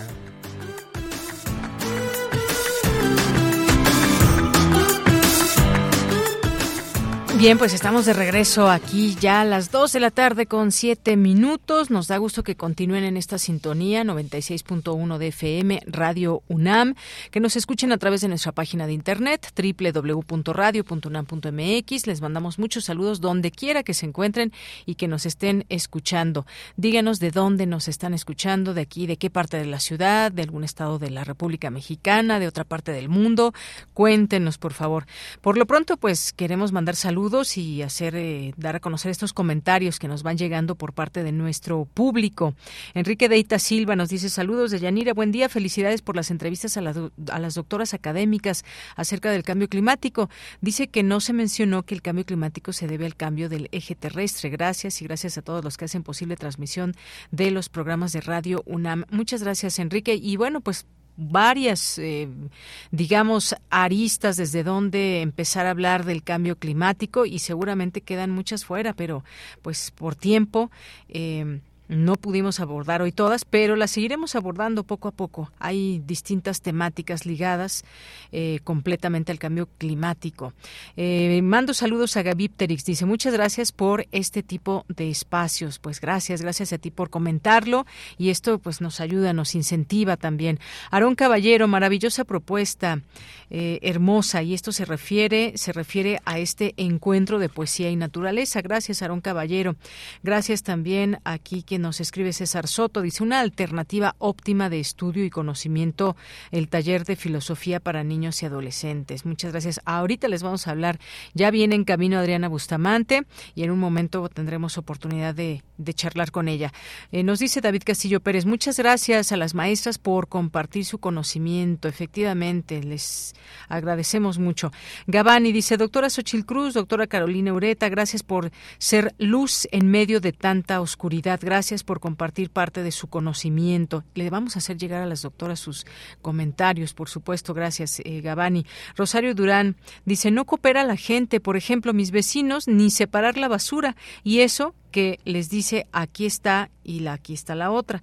Pues sí, efectivamente, incluso se tienen ahí los botes de basura para una y otra y la verdad es que no lo hacen. No sé qué significa esto, una reticencia, falta de cultura, de, de educación, dicen muchos, pero el caso es que sí, con estos esfuerzos, créanme que de poco se llega de a poco se llega lejos. Gracias, Rosario, por comentarlo. Javier Flores, un saludo a la mesa de análisis. Los gobiernos deben ser más estrictos con tanto transporte, vehículos que emiten contaminantes y nosotros, la sociedad, debemos hacer conciencia de que el mundo está cambiando y es para mal por nuestra irresponsabilidad. Sí, creo que algo eh, que aquí en la Ciudad de México nos indica muy bien que está contaminado es cuando vemos hacia el cielo y está completamente gris. Si uno se va a ciudades muy grandes, también aquí en México o en otras partes del mundo, puede haber mucho tráfico y demás y también hay contaminación y todo, pero el cielo sigue viéndose sigue, sigue viéndose azul. Aquí de pronto y seguramente no soy la única que, que pasa a las seis o seis y media de la mañana, todavía a las siete de la mañana en el segundo piso de periférico y uno ve los cerros alrededor de la ciudad que hasta se pueden ver los árboles, pues, y, y de pronto ya pasan algunas horas y a las nueve, diez de la mañana ya eso no se puede ver, si acaso se ve la sombra de que ahí hay algunos cerros y eso pues es un indicativo de que la ciudad pues desde muy temprana hora empieza a contaminarse. Eh, Gabani nos dice saludos a todo el equipo de Prisma. Es un gusto poder escuchar a Deyanira. Otis es el preámbulo de lo que se viene por falta de voluntad y compromiso del gobierno y de la mayoría de la sociedad en el cuidado del ambiente. Gracias, Gabani. Un abrazo. Eh, Moisés nos dice excelente mesa. Cada persona podemos ir generando cambios en nuestros hábitos, en lo que vamos logrando que grandes contaminadores modifiquen sus prácticas. Saludos. Yo coincido contigo, Moisés. Hagamos lo nuestro, lo que nos toca. Lorenzo Sánchez, por desgracia pensado desde hace mucho tiempo que la humanidad vamos hacia nuestra propia destrucción. Ojalá no sea así. Un abrazo. Gracias, Lorenzo. Igualmente un abrazo para ti. Eh, gracias también a David Castillo. Aquí nos escribe Octavio Nava Manriqui. Muchas gracias también a Juan Góngora Guerrero.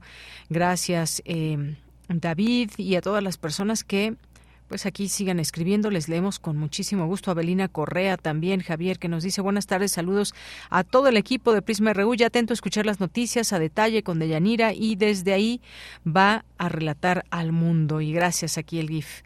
Extra, extra. Gracias, eh, Javier Flores Rosario Durán, feliz miércoles, David Castillo, muy buenas tardes, Rocío González también, muchas gracias que nos dicen este texto se presenta la relación entre cambio climático e inseguridad hídrica y alimentaria respecto a los movimientos migratorios desde un enfoque de género e interseccionalidad. Nos manda este texto, esta imagen de este texto, Cambio climático e inseguridad hídrica. Muchas gracias, Rocío González.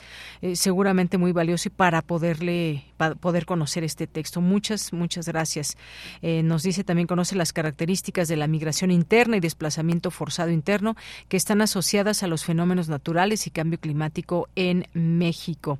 Gracias por todos estos eh, mensajes con estas imágenes que nos mandas y que seguramente son de utilidad, que tendremos oportunidad, por supuesto, de revisar. Gracias, Rocío. Fabián también, Amaranta Hernández, muchas gracias. Eh, gracias también a nuestras amigas y amigos del PUICUNAM y pues a todas las personas que están llegando y que se hacen presentes. Rebeca Vega también ya aquí presente. Y nos vamos ahora a la información en esta segunda hora de Prisma RU. Nos vamos a la sección de sustenta. El humedal artificial de la Facultad de Ciencias Políticas y Sociales de la UNAM recolectará y tratará diariamente 20.000 litros de aguas residuales que servirán para el riesgo de las áreas verdes de dicha entidad universitaria. En esta segunda entrega de Sustenta, Daniel Olivares nos tiene los detalles.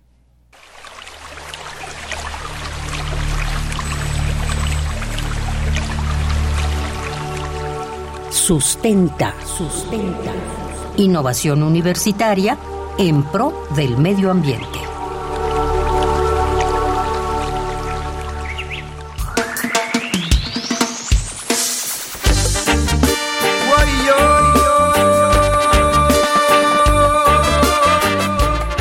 Excelente tarde a todos los radioescuchas de Prisma RU. Hoy es miércoles de sustenta. Desde los estudios centrales de Radio UNAM, les saluda con el gusto de siempre Daniel Olivares Aranda. En la pasada entrega de Sustenta conocimos un poco acerca del humedal artificial que será instalado en la Facultad de Ciencias Políticas y Sociales de la UNAM, el cual forma parte del proyecto Campus Más Sustentables de la Coordinación Universitaria para la Sustentabilidad. Hoy conoceremos más acerca de este proyecto. Para ello, conversaremos de nueva cuenta con la licenciada Miriam Vanessa Rendón Herrera, titular de la Coordinación de Atención a Estudiantes de la Facultad de Ciencias Políticas y Sociales, quien nos comparte las características y funcionamiento del humedal. En este sentido, pues podríamos decir que las características principales del proyecto son, además de las jardineras, tenemos que instalar, ya se está, ya está instalado el tren de tratamiento. ¿En qué consiste este tren de tratamiento? Pues en desviar agua del drenaje hacia una de las jardineras. Ahí hay una parte que se llama sedimentador. Ese sedimentador lo que hace es eliminar los sólidos del agua residual y de ahí posteriormente pasan por el humedal artificial por procesos biológicos y físico-químicos se mejora la calidad del agua. Por ahí hay un elemento importante que son los lodos, ¿no? Que son estos lodos? Pues justamente son esta descomposición que hicieron las bacterias de todos estos desechos y que son muy fértiles para las plantas. Algo también importante es que el tiempo de vida de nuestro humedal como una planta de tratamiento es de alrededor de 50 años. ¿Qué tenemos que hacer? Cuidarlo. Se diseñó para que, pues, con un bajo costo y un mínimo mantenimiento, pues pueda dar estos beneficios al entorno.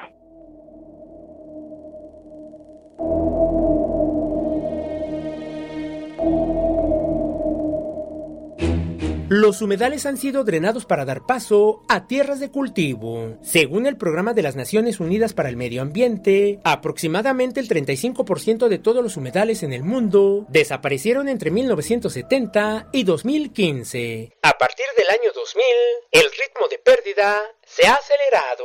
Naciones Unidas asegura además que entre el 20 y el 90% de los humedales costeros actuales podrían desaparecer a finales de siglo. Los humedales son considerados los grandes olvidados de la crisis climática. Por ello, Leticia Carballo, coordinadora principal de asuntos marinos y de agua dulce del Programa de las Naciones Unidas para el Medio Ambiente, considera que, para garantizar los beneficios y la existencia misma de los humedales, se requiere su priorización, protección, restauración, mejor gestión y seguimiento. Ahora bien, ¿Cómo va el proceso de instalación del humedal artificial? En la Facultad de Ciencias Políticas y Sociales de la UNAM, la licenciada Rendón Herrera nos explica. El avance en cuanto a la colocación de las piletas, que justamente son entre 4 y 5, ya se llevó a cabo, ya se perforó, ya se hicieron los trabajos de perforación, de desviación del tren del drenaje hacia el humedal y es posible que esto ya lo tengamos para ponerlo en marcha a más tardar en diciembre. ¿Qué cantidad de agua residual será recolectada diariamente y en qué será utilizada? Y bueno, algo muy importante es que el agua que se recolecta,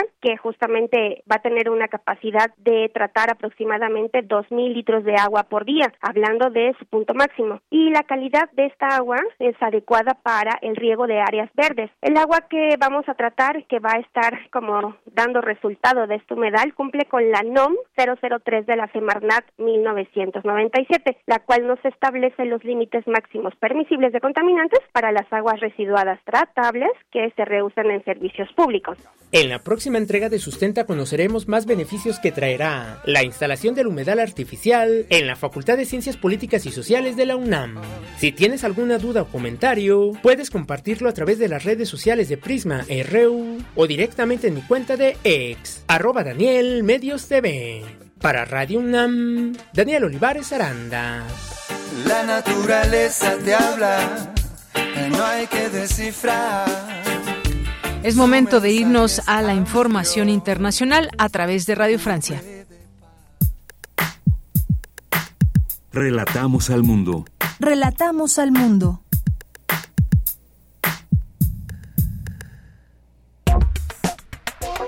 Tu opinión es muy importante. Escríbenos al correo electrónico prisma.radiounam@gmail.com.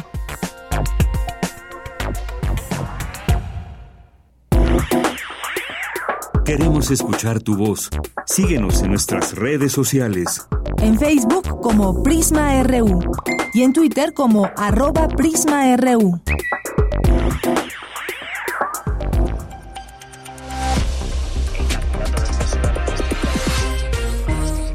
Bienvenidos a este flash informativo de Radio Francia Internacional con Ryan Bois en los controles. Hoy es miércoles 15 de noviembre, 3 de la tarde en París.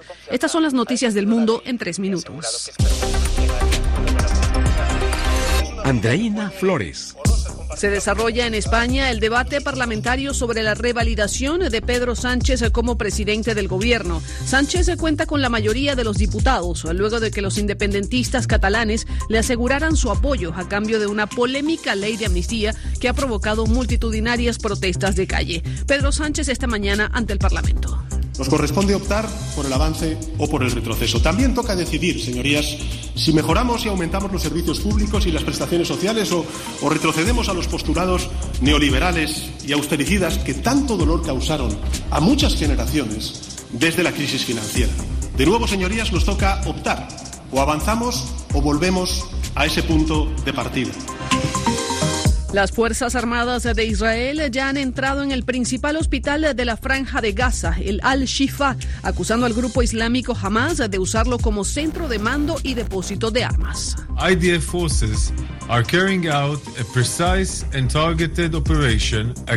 Hamas son las declaraciones del vocero del ejército israelí, Daniel Hagari, asegurando que la operación en el hospital Al-Shifa es precisa y dirigida específicamente contra Hamas y no contra los civiles. En Reino Unido, el Tribunal Supremo declaró ilegal el plan del gobierno de expulsar a Ruanda a los solicitantes de asilo que hayan entrado de forma irregular en territorio británico. El argumento es que Ruanda no puede ser considerado como un tercer país seguro. Es una respuesta que echa abajo una de las grandes promesas de gobierno del primer ministro Rishi Sunak.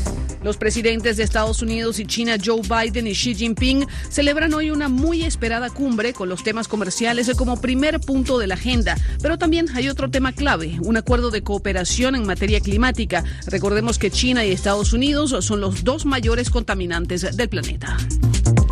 En Venezuela, el presidente de la Asamblea Nacional, Jorge Rodríguez, aseguró que la Unión Europea no podrá ser observador internacional de ninguna elección venezolana, luego de que el bloque europeo renovara sus sanciones contra Venezuela. Las elecciones presidenciales están previstas para el año 2024.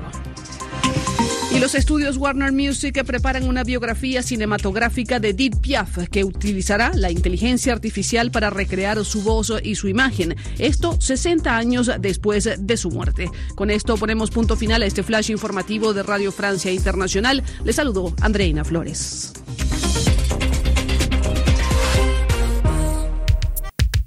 Prisma RU. Relatamos al mundo. Bien, dos de la tarde con 22 minutos y seguimos también, eh, evidentemente, siguiendo muy de cerca lo que está sucediendo ahí en la Franja de Gaza, otro hospital que fue bombardeado. Hay pues reacciones a todo esto y lo que podría pasar eh, en la ONU, el jefe humanitario presenta un plan de 10 puntos para poner fin a la crisis humanitaria en Gaza.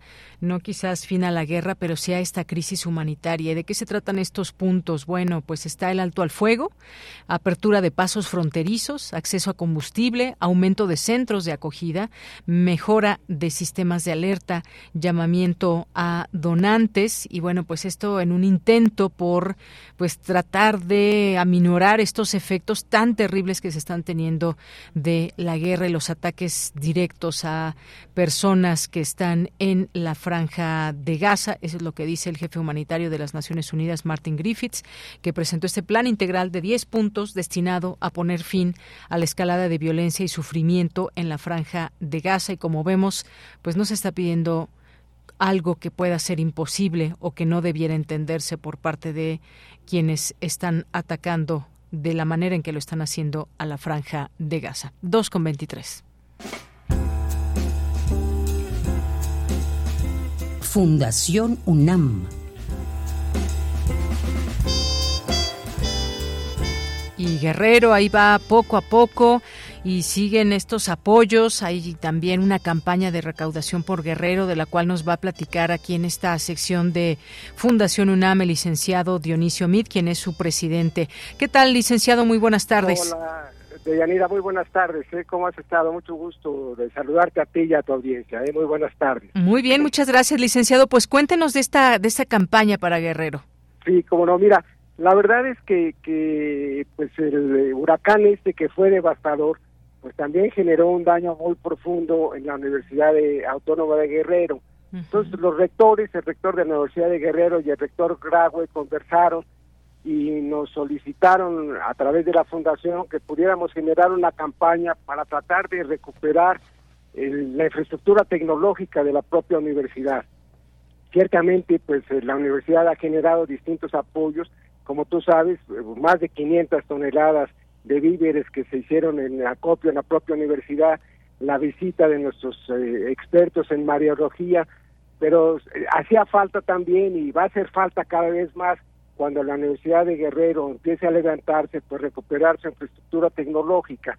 Y es por eso que nos solicitaron en la fundación que pudiéramos generar un programa específico para tratar de eh, generar recursos para apoyar a la propia universidad tú sabes que, que este estos eh, fenómenos habrán de repetirse y que qué mejor que los propios universitarios que se están formando y los que ya se formaron en la Universidad de Guerrero puedan en el futuro confrontar adversidades de ese tipo que pues exigen conocer mejor el manejo de las presiones, la ruta y el destino de los huracanes, conocer los, el comportamiento de los mares, pues todo lo que trae consigo la fuerza de los vientos, un huracán de esa naturaleza, así que pues por todas estas razones nosotros consideramos que es muy valioso generar este apoyo para la Universidad de Guerrero y, y estamos pues tratando de motivar a compañeros universitarios a que se sumen a este apoyo en favor de la Universidad de Guerrero. Esa es la razón de Yanira. Esa es la razón y creo que es un fin muy importante esta coordinación también con universidades y, el creo que la respuesta la respuesta pues seguramente será buena en todo esto en esta campaña de recaudación. ¿Cómo acercarse a la campaña? Así es, mira, está siendo muy positiva. La verdad la, fórmula más sencilla es meterse a las páginas de la fundación. Ahí hay una página que se llama Ayudemos a la Universidad de Guerrero y ahí incluso se plantean las opciones de donación que ahí se menciona. Es, ese es el camino más sencillo, abrir a las páginas de Fundación UNAM y pues ya una vez ubicados ahí, pues eh, seleccionar la, la, el monto del donativo que se pretende hacer. Y ese, pues eh, nosotros sentimos que en medio de toda la tragedia, pues de todas maneras hay que ir viendo hacia adelante y ir, ir viendo hacia adelante, pues significa recuperar las escuelas, recuperar la infraestructura, recuperar también eh, el funcionamiento de la universidad. Así que ahí estamos comprometidos y como tú bien lo mencionas, es un apoyo de universidad a universidad, de universitarios a universitarios y estamos por eso comprometidos con todo nuestro entusiasmo para tratar de ayudar a la Universidad de Guerrero. Así es, siempre en los momentos importantes, ese trabajo, este esfuerzo de Fundación UNAM que se abre. No dejen de, por favor, de entrar a la página, como nos dice el licenciado, ahí están las distintas modalidades y cómo ustedes pueden colaborar. ¿Algo más que quiera comentar, licenciado? Ah, solamente añadir, pues estamos ahorita eh, celebrando el cambio de rector que se ha hecho pues en condiciones de una eh, democracia muy participativa y el próximo viernes pues sabremos acompañarnos a su toma de posesión. Claro que, sí.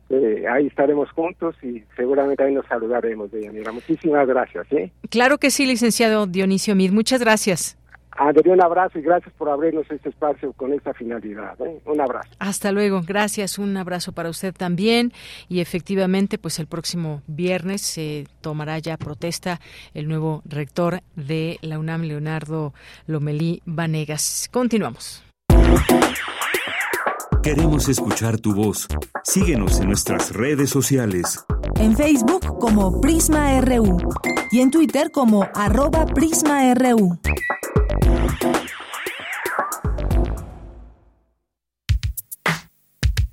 Prisma RU. Relatamos al mundo. Dos de la tarde con 28 minutos. Ya nos acompaña aquí Adriana Bustamante Castillo. Ella es co-coordinadora de unos talleres de los cuales les vamos a hablar, talleres de filosofía y arte para niñas, niños y jóvenes, y es miembro de la Red Mexicana de Mujeres Filósofas. ¿Qué tal, Adriana? ¿Cómo estás? Muy buenas tardes. ¿Qué tal? Muy buenas tardes. Mil gracias por la invitación. Encantada de estar aquí.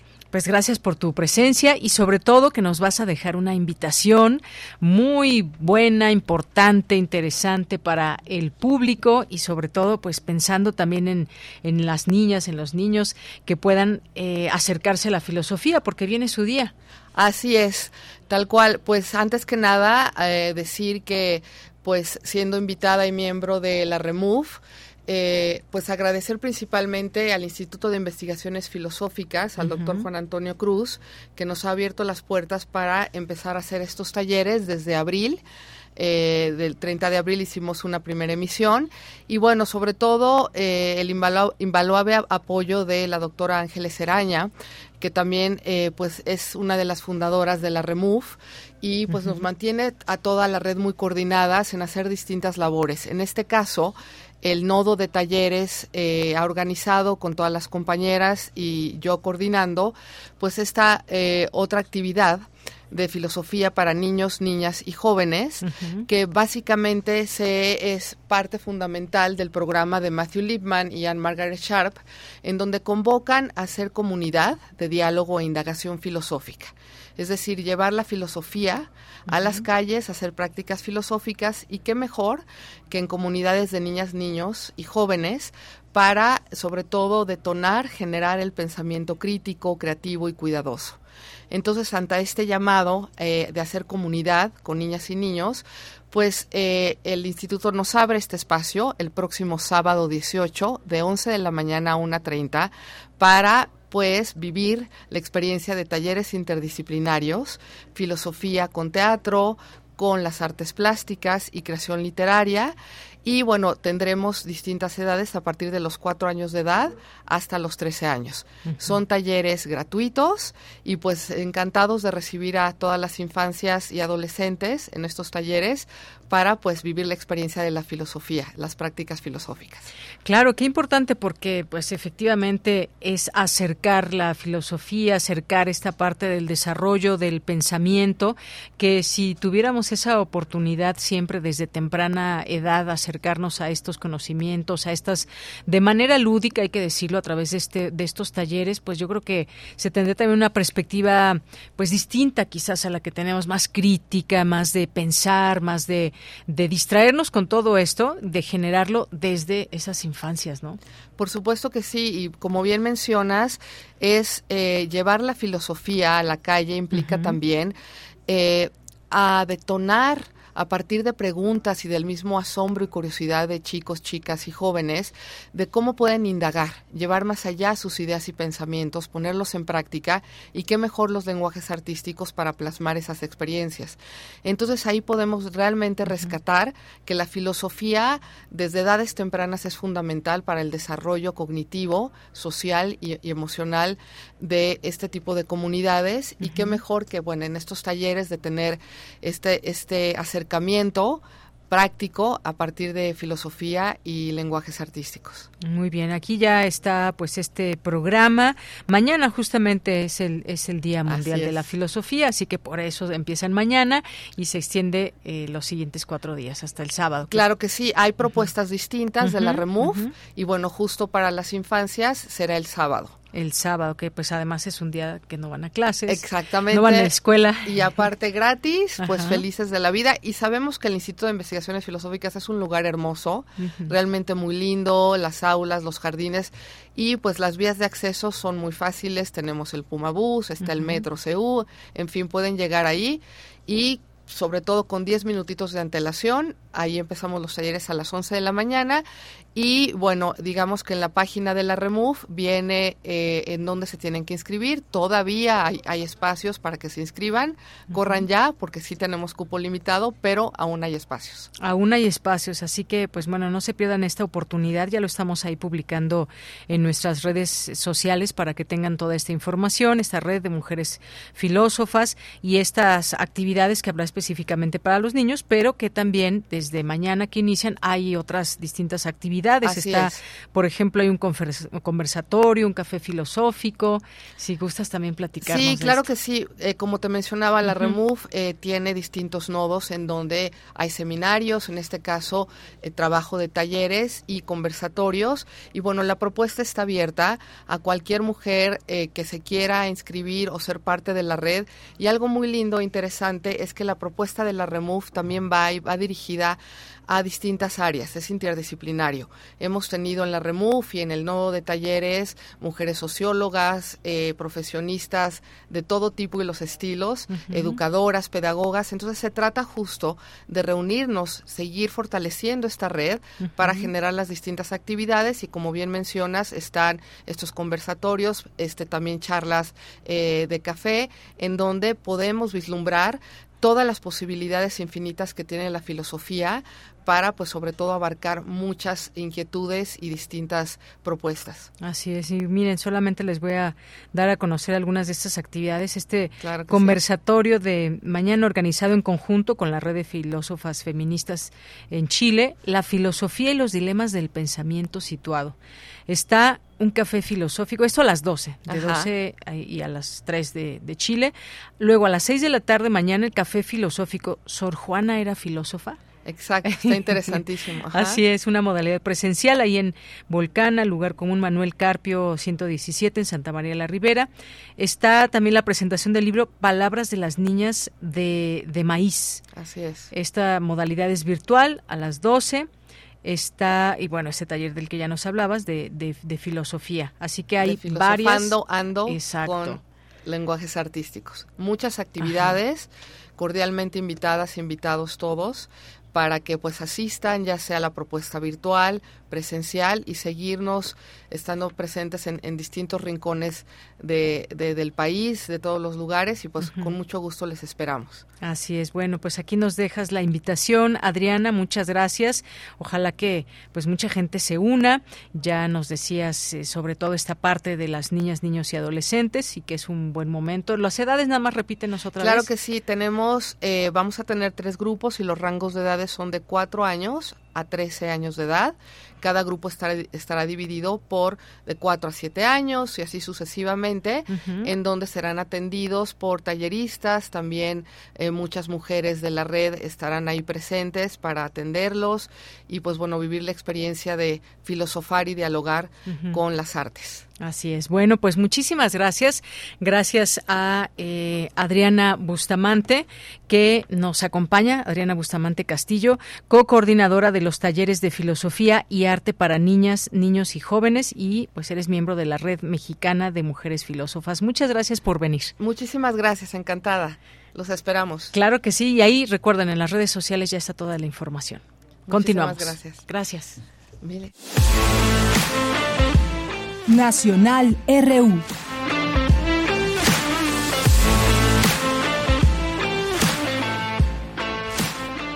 Bien, pues antes de irnos a la sección de ciencia real con Dulce García, pues comentar esta nota. Mañana estaremos platicando de esto. Eh, adelanto un poco esta parte.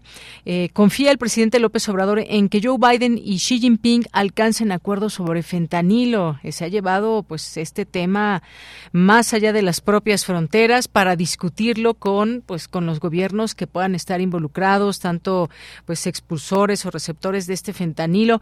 El presidente Andrés Manuel López Obrador confió eh, en que los gobiernos de Estados Unidos y China alcanzarán acuerdos en materia de tráfico de fentanilo y se dijo seguro de que traerá buenas noticias luego de que sostenga este jueves y viernes encuentros bilaterales con sus pares de China, Xi Jinping, em, de Canadá, Justin Trudeau y de Estados Unidos, Joe Biden. Eh, López Obrador se reunirá con ellos en el contexto de una visita eh, a San Francisco, California, a donde arribará este miércoles por la noche a invitación de Joe Biden para participar en una cumbre del Foro de Cooperación Económica Asia-Pacífico. También se le preguntó hoy en su mañanera sobre qué temas abordará con el presidente chino en el encuentro bilateral que sostendrá con él mañana jueves. Y bueno, pues dijo que es una agenda abierta los temas que se consideren y agregó que Xi Jinping está invitado a venir a México al igual que otros mandatarios. Así que ya tendremos esta información mañana, lo comentaremos. Y bueno, otra, otra rápidamente, otra información estaba leyendo con un poco de cara de susto.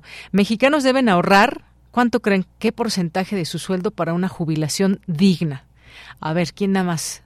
Bueno, pues dice esta nota que el 80% dice, y sí, yo me quedé con esa cara de susto. En México dice el promedio de ahorro necesario para una jubilación digna de un trabajador que percibe ingresos, bueno, estamos hablando aquí de aproximadamente 60 mil pesos al mes, debiera ser de medio millón de dólares y aún así los recursos podrían ser insuficientes para este 4% de la población en el país con ese nivel de ingresos, por lo que si para esta población los recursos quedan cortos, imagínense para el resto de la población económicamente activa.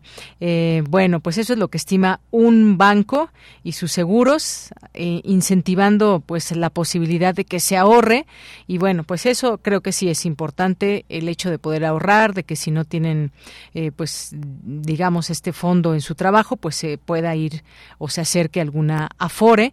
Pero bueno, sí, creo que creo que es importante hacerlo desde, desde temprana edad para no tener estas cifras que, que asustan nada más. Bueno, vamos ahora a nuestra sección, a la siguiente sección de Dulce García, que es Ciencia Real.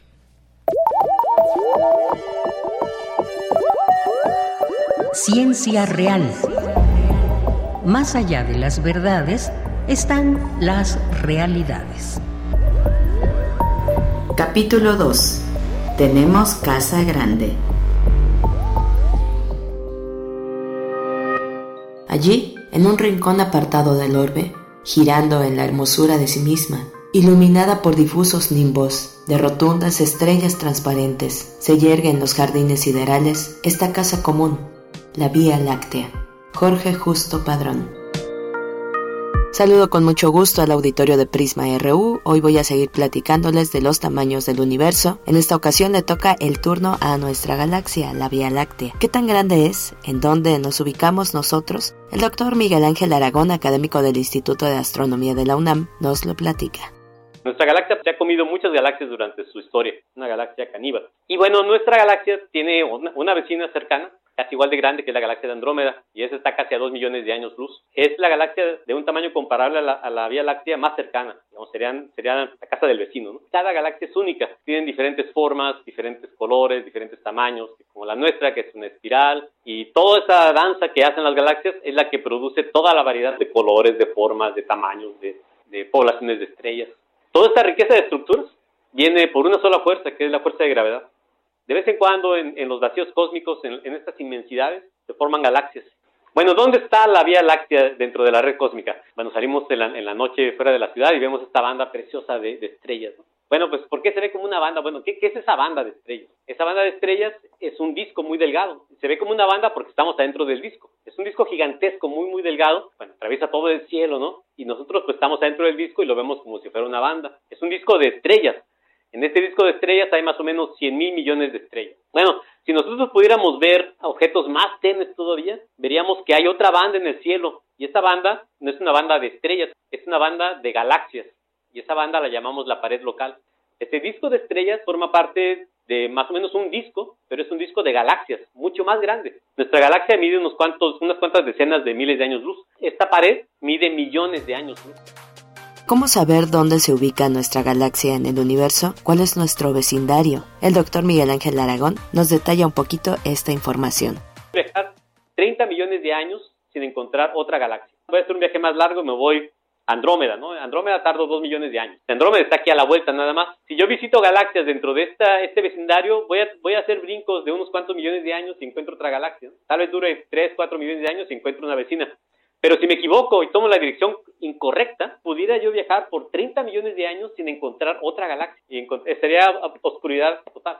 Nosotros literalmente vivimos en la orilla de un acantilado cósmico. Aquí está la Vía Láctea y si damos un pasito en la dirección de ese, vacío, pues nos metemos al vacío. Podemos viajar por ahí 30 millones de años. Bueno, ya que, ya que estoy en una pared local, pues entonces vamos a ver cómo son las galaxias dentro de las paredes, porque yo quiero saber pues qué tan, qué, qué, tan común es la Vía Láctea o qué tan rara es la Vía Láctea, que es, lo que nosotros encontramos. Si yo pusiera la Vía Láctea dentro de esas, eh, dentro de ese mapa, ¿cómo se vería? Sería una gigante entre, entre sus vecinos. De hecho, la Vía Láctea es entre 10 y 100 veces más masiva que todos sus vecinos, excepción, con la excepción de Andrómeda, que es, es un misterio más grande todavía. Pero si nosotros vemos otras, otras paredes como la nuestra, encontramos que las paredes están llenas de galaxias chiquititas enanas. Y sin embargo, aquí estamos nosotros, una, una galaxia gigantesca comparada con, con sus vecinos. Y finalmente, el doctor Miguel Ángel Aragón nos explica por qué nuestra galaxia es tan especial.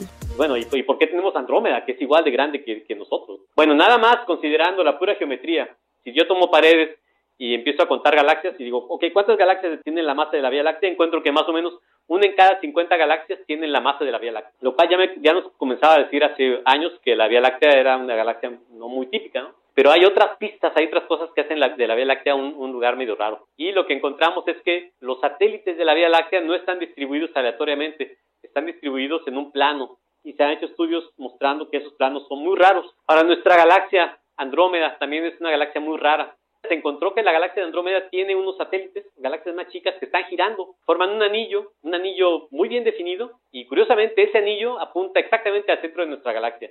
Yo creo que esto sí es una coincidencia, porque es demasiado. Pues hasta aquí con la ciencia real de hoy. La siguiente semana les seguiré platicando sobre los tamaños del universo. Por ahora ya sabemos que tenemos casa grande, que la Vía Láctea es una galaxia grande. Y bueno, con esto me despido, agradezco mucho su atención. Los dejo con una frase con Dayanira Morán y le deseo que tenga muy buena tarde. Si estamos solos en el universo, seguro sería una terrible pérdida de espacio. Carl Sagan Bien, muchas gracias. Gracias a Dulce García. Y nos vamos ahora a Cultura con Tamara Quiroz. Cultura RU.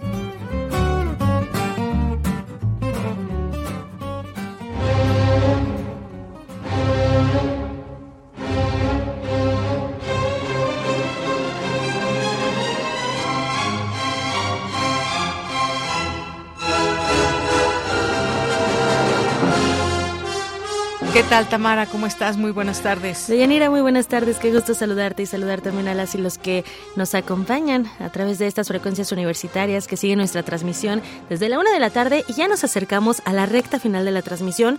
Hoy hablaremos de un libro publicado recientemente bajo el sello Alfaguara y se trata de Voces en la sombra de la escritora, periodista y académica mexicana Beatriz Rivas.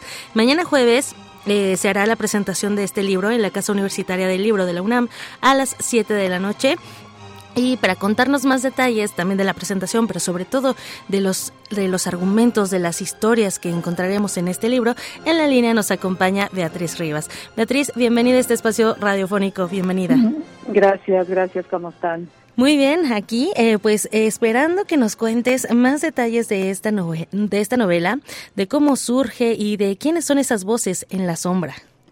Mira, es una novela que surge cuando veo un cuadro en un museo de una de una mujer muy mayor con una mirada derrotada, triste, melancólica y dije quién es.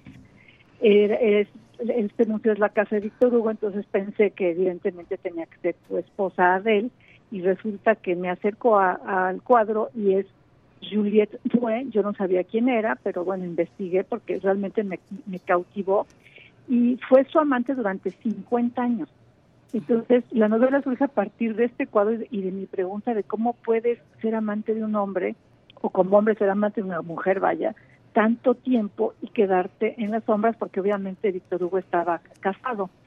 Y en ese mismo viaje me compro un libro donde narran la, vida, digamos, íntima de François Mitterrand, el que fue el presidente eh, socialista de Francia durante 14 años. Entonces, como que sentí que algo me estaba queriendo decir la vida. En el mismo viaje, dos mujeres, porque me, entero, bueno, de, la amante más importante de François Mitterrand, que se llama Anne Panjot, con la que duró desde los 19 años de ella hasta la muerte de él, o sea, muchísimos años digamos que estas dos mujeres se convirtieron en, más importantes que sus propias esposas.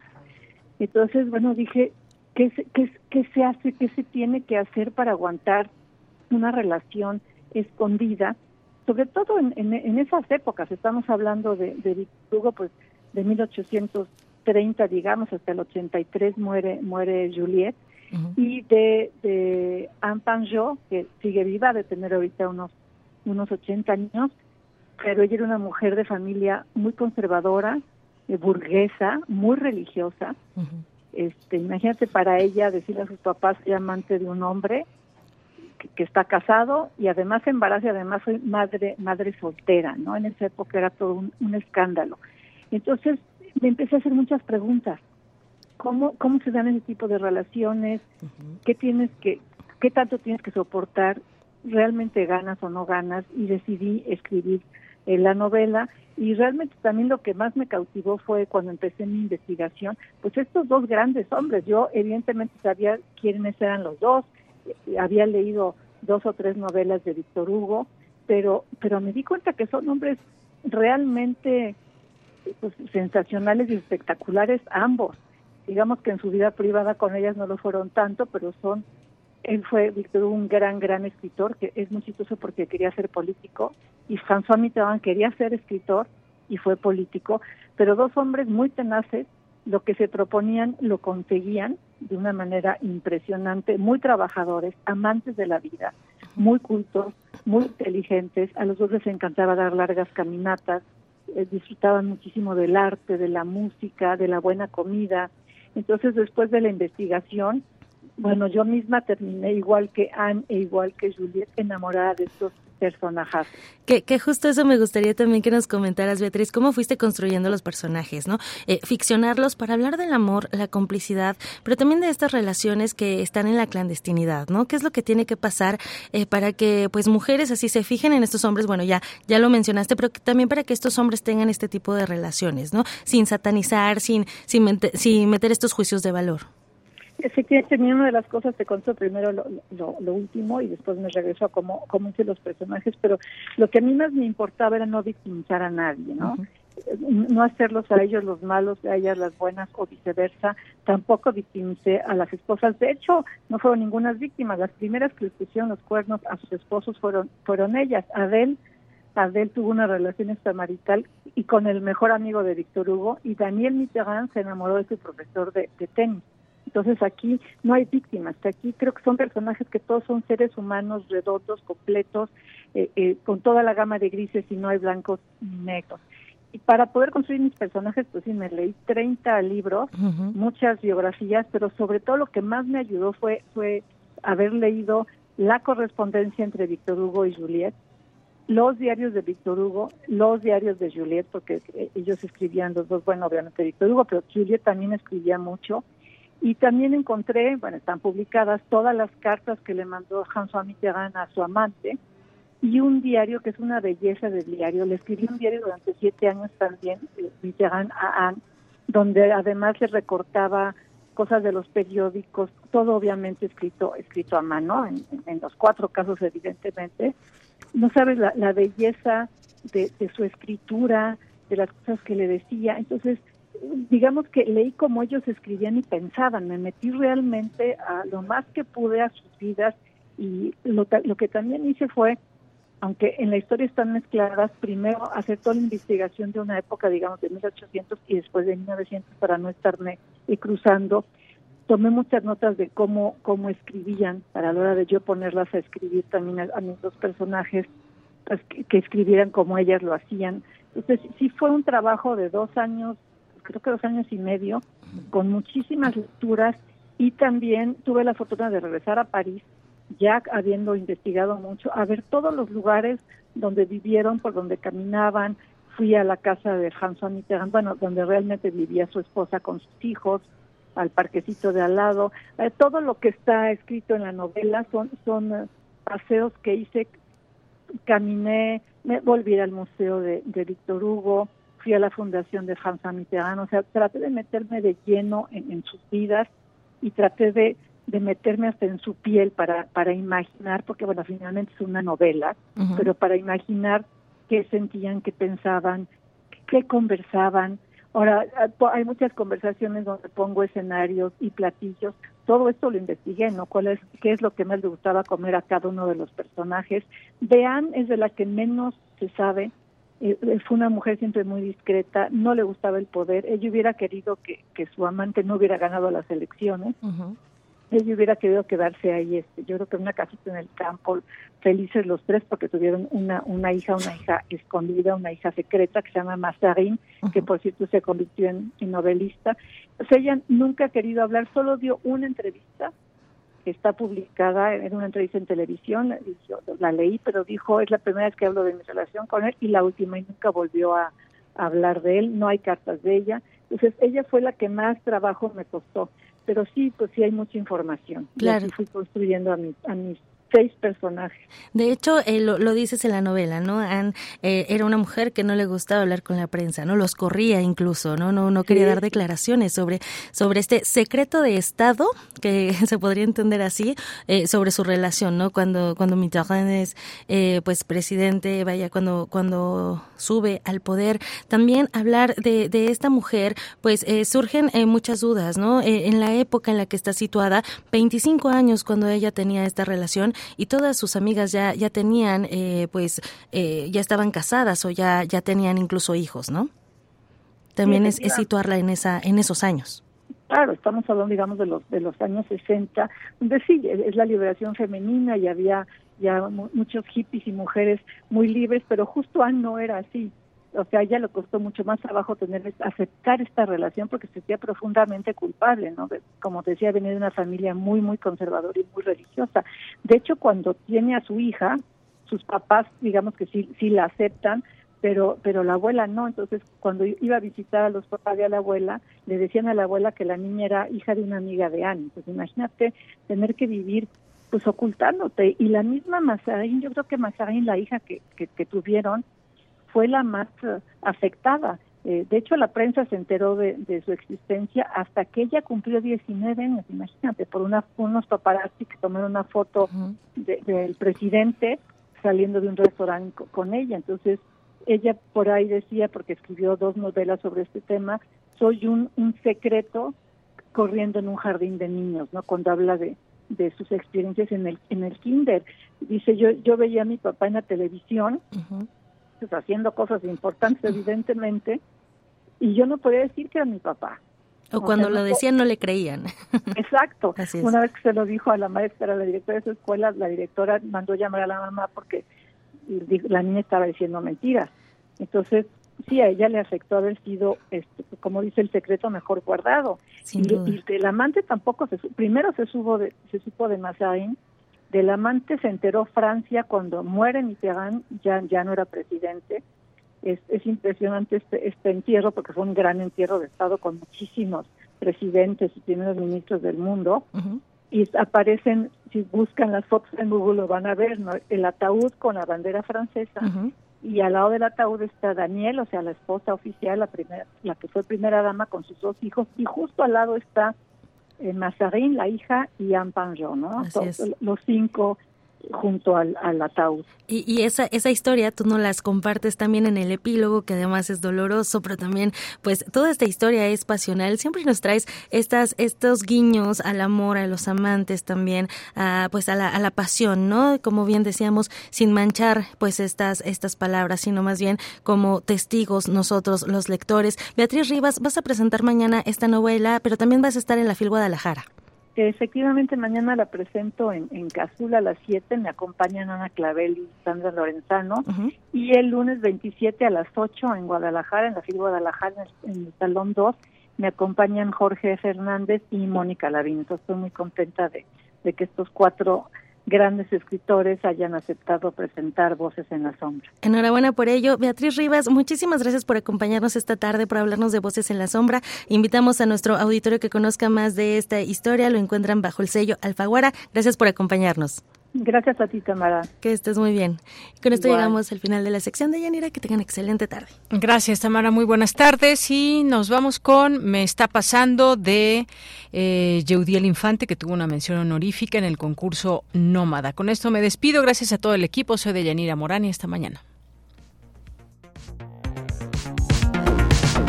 La red de radios universitarias de México y Radio UNAM presentan a los ganadores de Nómada el concurso de bandas musicales y de podcast documental que convocó a estudiantes de instituciones de educación superior de todo México.